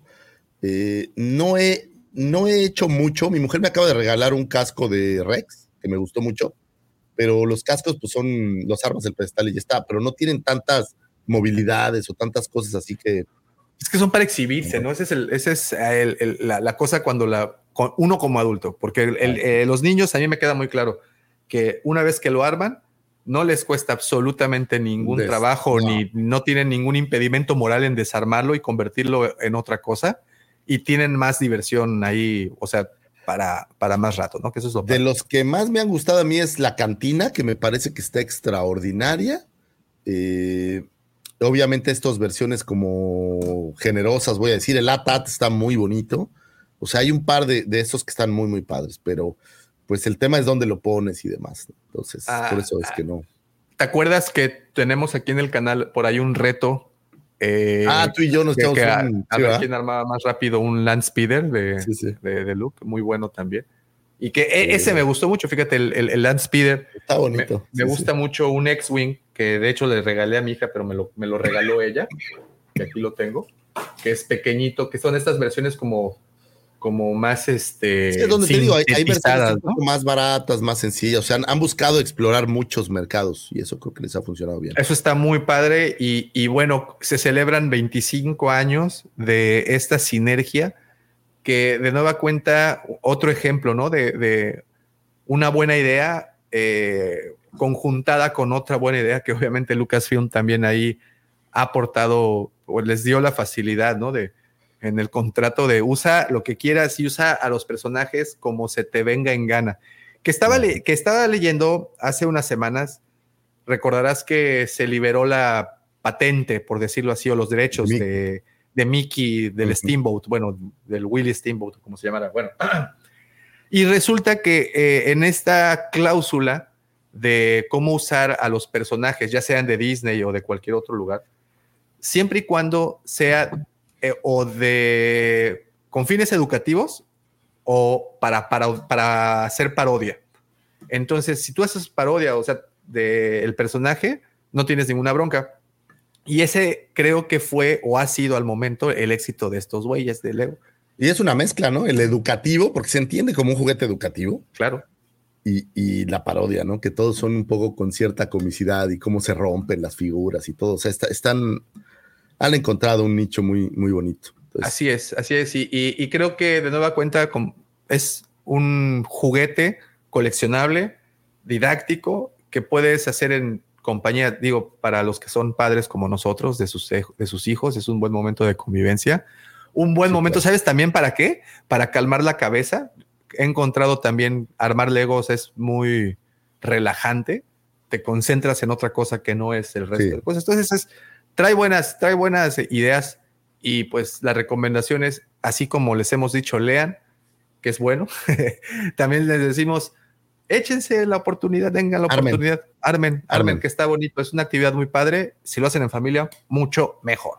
muy bien, señor Lucifagor, pues aprovecho ya para despedirme después de otra larga conversación, larga pero muy entretenida conversación que tuvimos el día de hoy. Muchísimas, muchísimas gracias a todos los que estuvieron desde muy temprano con nosotros platicando. Gracias porque, como siempre les menciono, esos comentarios enriquecen muchísimo el contenido de este programa, su programa. Así es que gracias a todos, gracias por eso. No se olviden los que no han dejado like, por favor, dejen el poderoso like, es muy importante para que tengamos más eh, oportunidad de, de, ¿cómo se dice?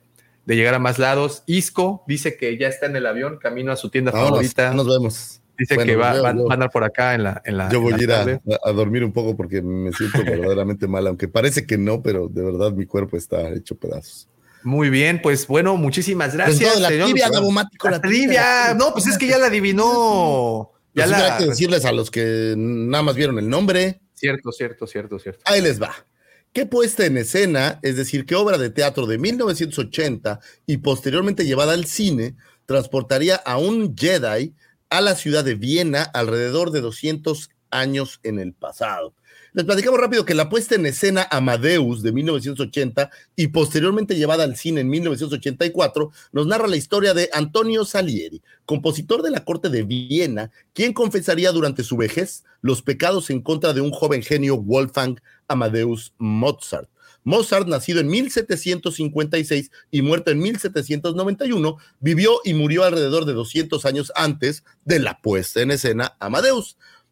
La puesta en escena Amadeus, estrenada un 17 de diciembre de 1980, sería estelarizada por Ian McKellen como Antonio Salieri y por Tim Curry como Mozart, teniendo como Mozart suplente al señor Mark Hamill haciendo las veces de Mozart cuando Tim Curry no podía hacerlo. Es decir, Mark Hamill estuvo haciendo mucho teatro y dentro, bueno, no tanto, eh, tiene un par de obras, eh, pero es, fue el suplente del el papel de Mozart para esta puesta en escena y es por eso que decimos que eh, transportaron a un Jedi 200 años en el pasado para que se convirtiera en este personaje. Mark Hamill empezó en el teatro, ¿no? Antes de brincar a, a la televisión y bueno, de ahí a la pantalla de cine. Tenía, tenía una mezcla, sí, hacía teatro. No, encontré tantas obras, ¿sabes? Eh, a lo mejor máximo unas seis o siete, y realmente como protagonista muy poco, normalmente son como, en este caso, ¿no? Que era el, el suplente. Tal vez no hizo tantas veces la obra, pero bueno, pues en un par de ocasiones tuvo que, que entrarle, ¿no? ¿Era donde se cantaba? Pregunta Alejo, no. ¿dónde se canta? ¿No? No. Amadeus, Amadeus, la de Bauhaus. No, esa, esa de Amadeus era de, mm, eh, de alguien más, pero no. ¿No, ¿No es de Bauhaus? No me acuerdo quién la cantaba, pero no, nada que ver. No, esta es, la música es original, música de Mozart de la película. Eh, obviamente la obra pues no se puede, pero si ven la película, la película es una maravillosa película. Se la súper recomiendo, no sé en qué plataforma esté, pero es una maravillosa película eh, que nos narra un poco de la vida de, de Amadeus Mozart en los ojos de este Antonio Salieri, que fuera, pues no su mecenas, más bien era quien lo exprimía un poco, ¿no? Amadeus de Molotov. esa salió un poco más recientemente, digamos, ¿no? Esa está buena. está Pero bueno, ahí es una buena recomendación y obviamente pues ver a Mark Hamill en teatro hubiera, debe de haber sido coqueto si ahora eres fan de Star Wars, ¿no? Claro, claro, súper chavillo. Ganadora de los tres correctos. Ya, ya, con la cicatriz, por cierto. Sí, sí, sí. ya con la cicatriz en el rostro después del accidente. Pues bueno, señores, muchísimas gracias. Ahí estuvo la trivia ah, contestada. Falco, ya nos dijo, Rock Mi Amadeus de Falco, dijo Gerardito. Falco. Gracias. Amadeus. Y yo, ¿por qué de Bauhaus? Bauhaus es otra cosa, ¿verdad? Es... Sí, Bauhaus es Love Continues Apart. Dice Alejo que está en Apple y Prime Video, pero bajo compra o renta, me imagino. Muy lo vale, ¿eh? lo vale. Buena película, muy buena. The circle is now complete. When I left you, I was but the learner. Now I am the master.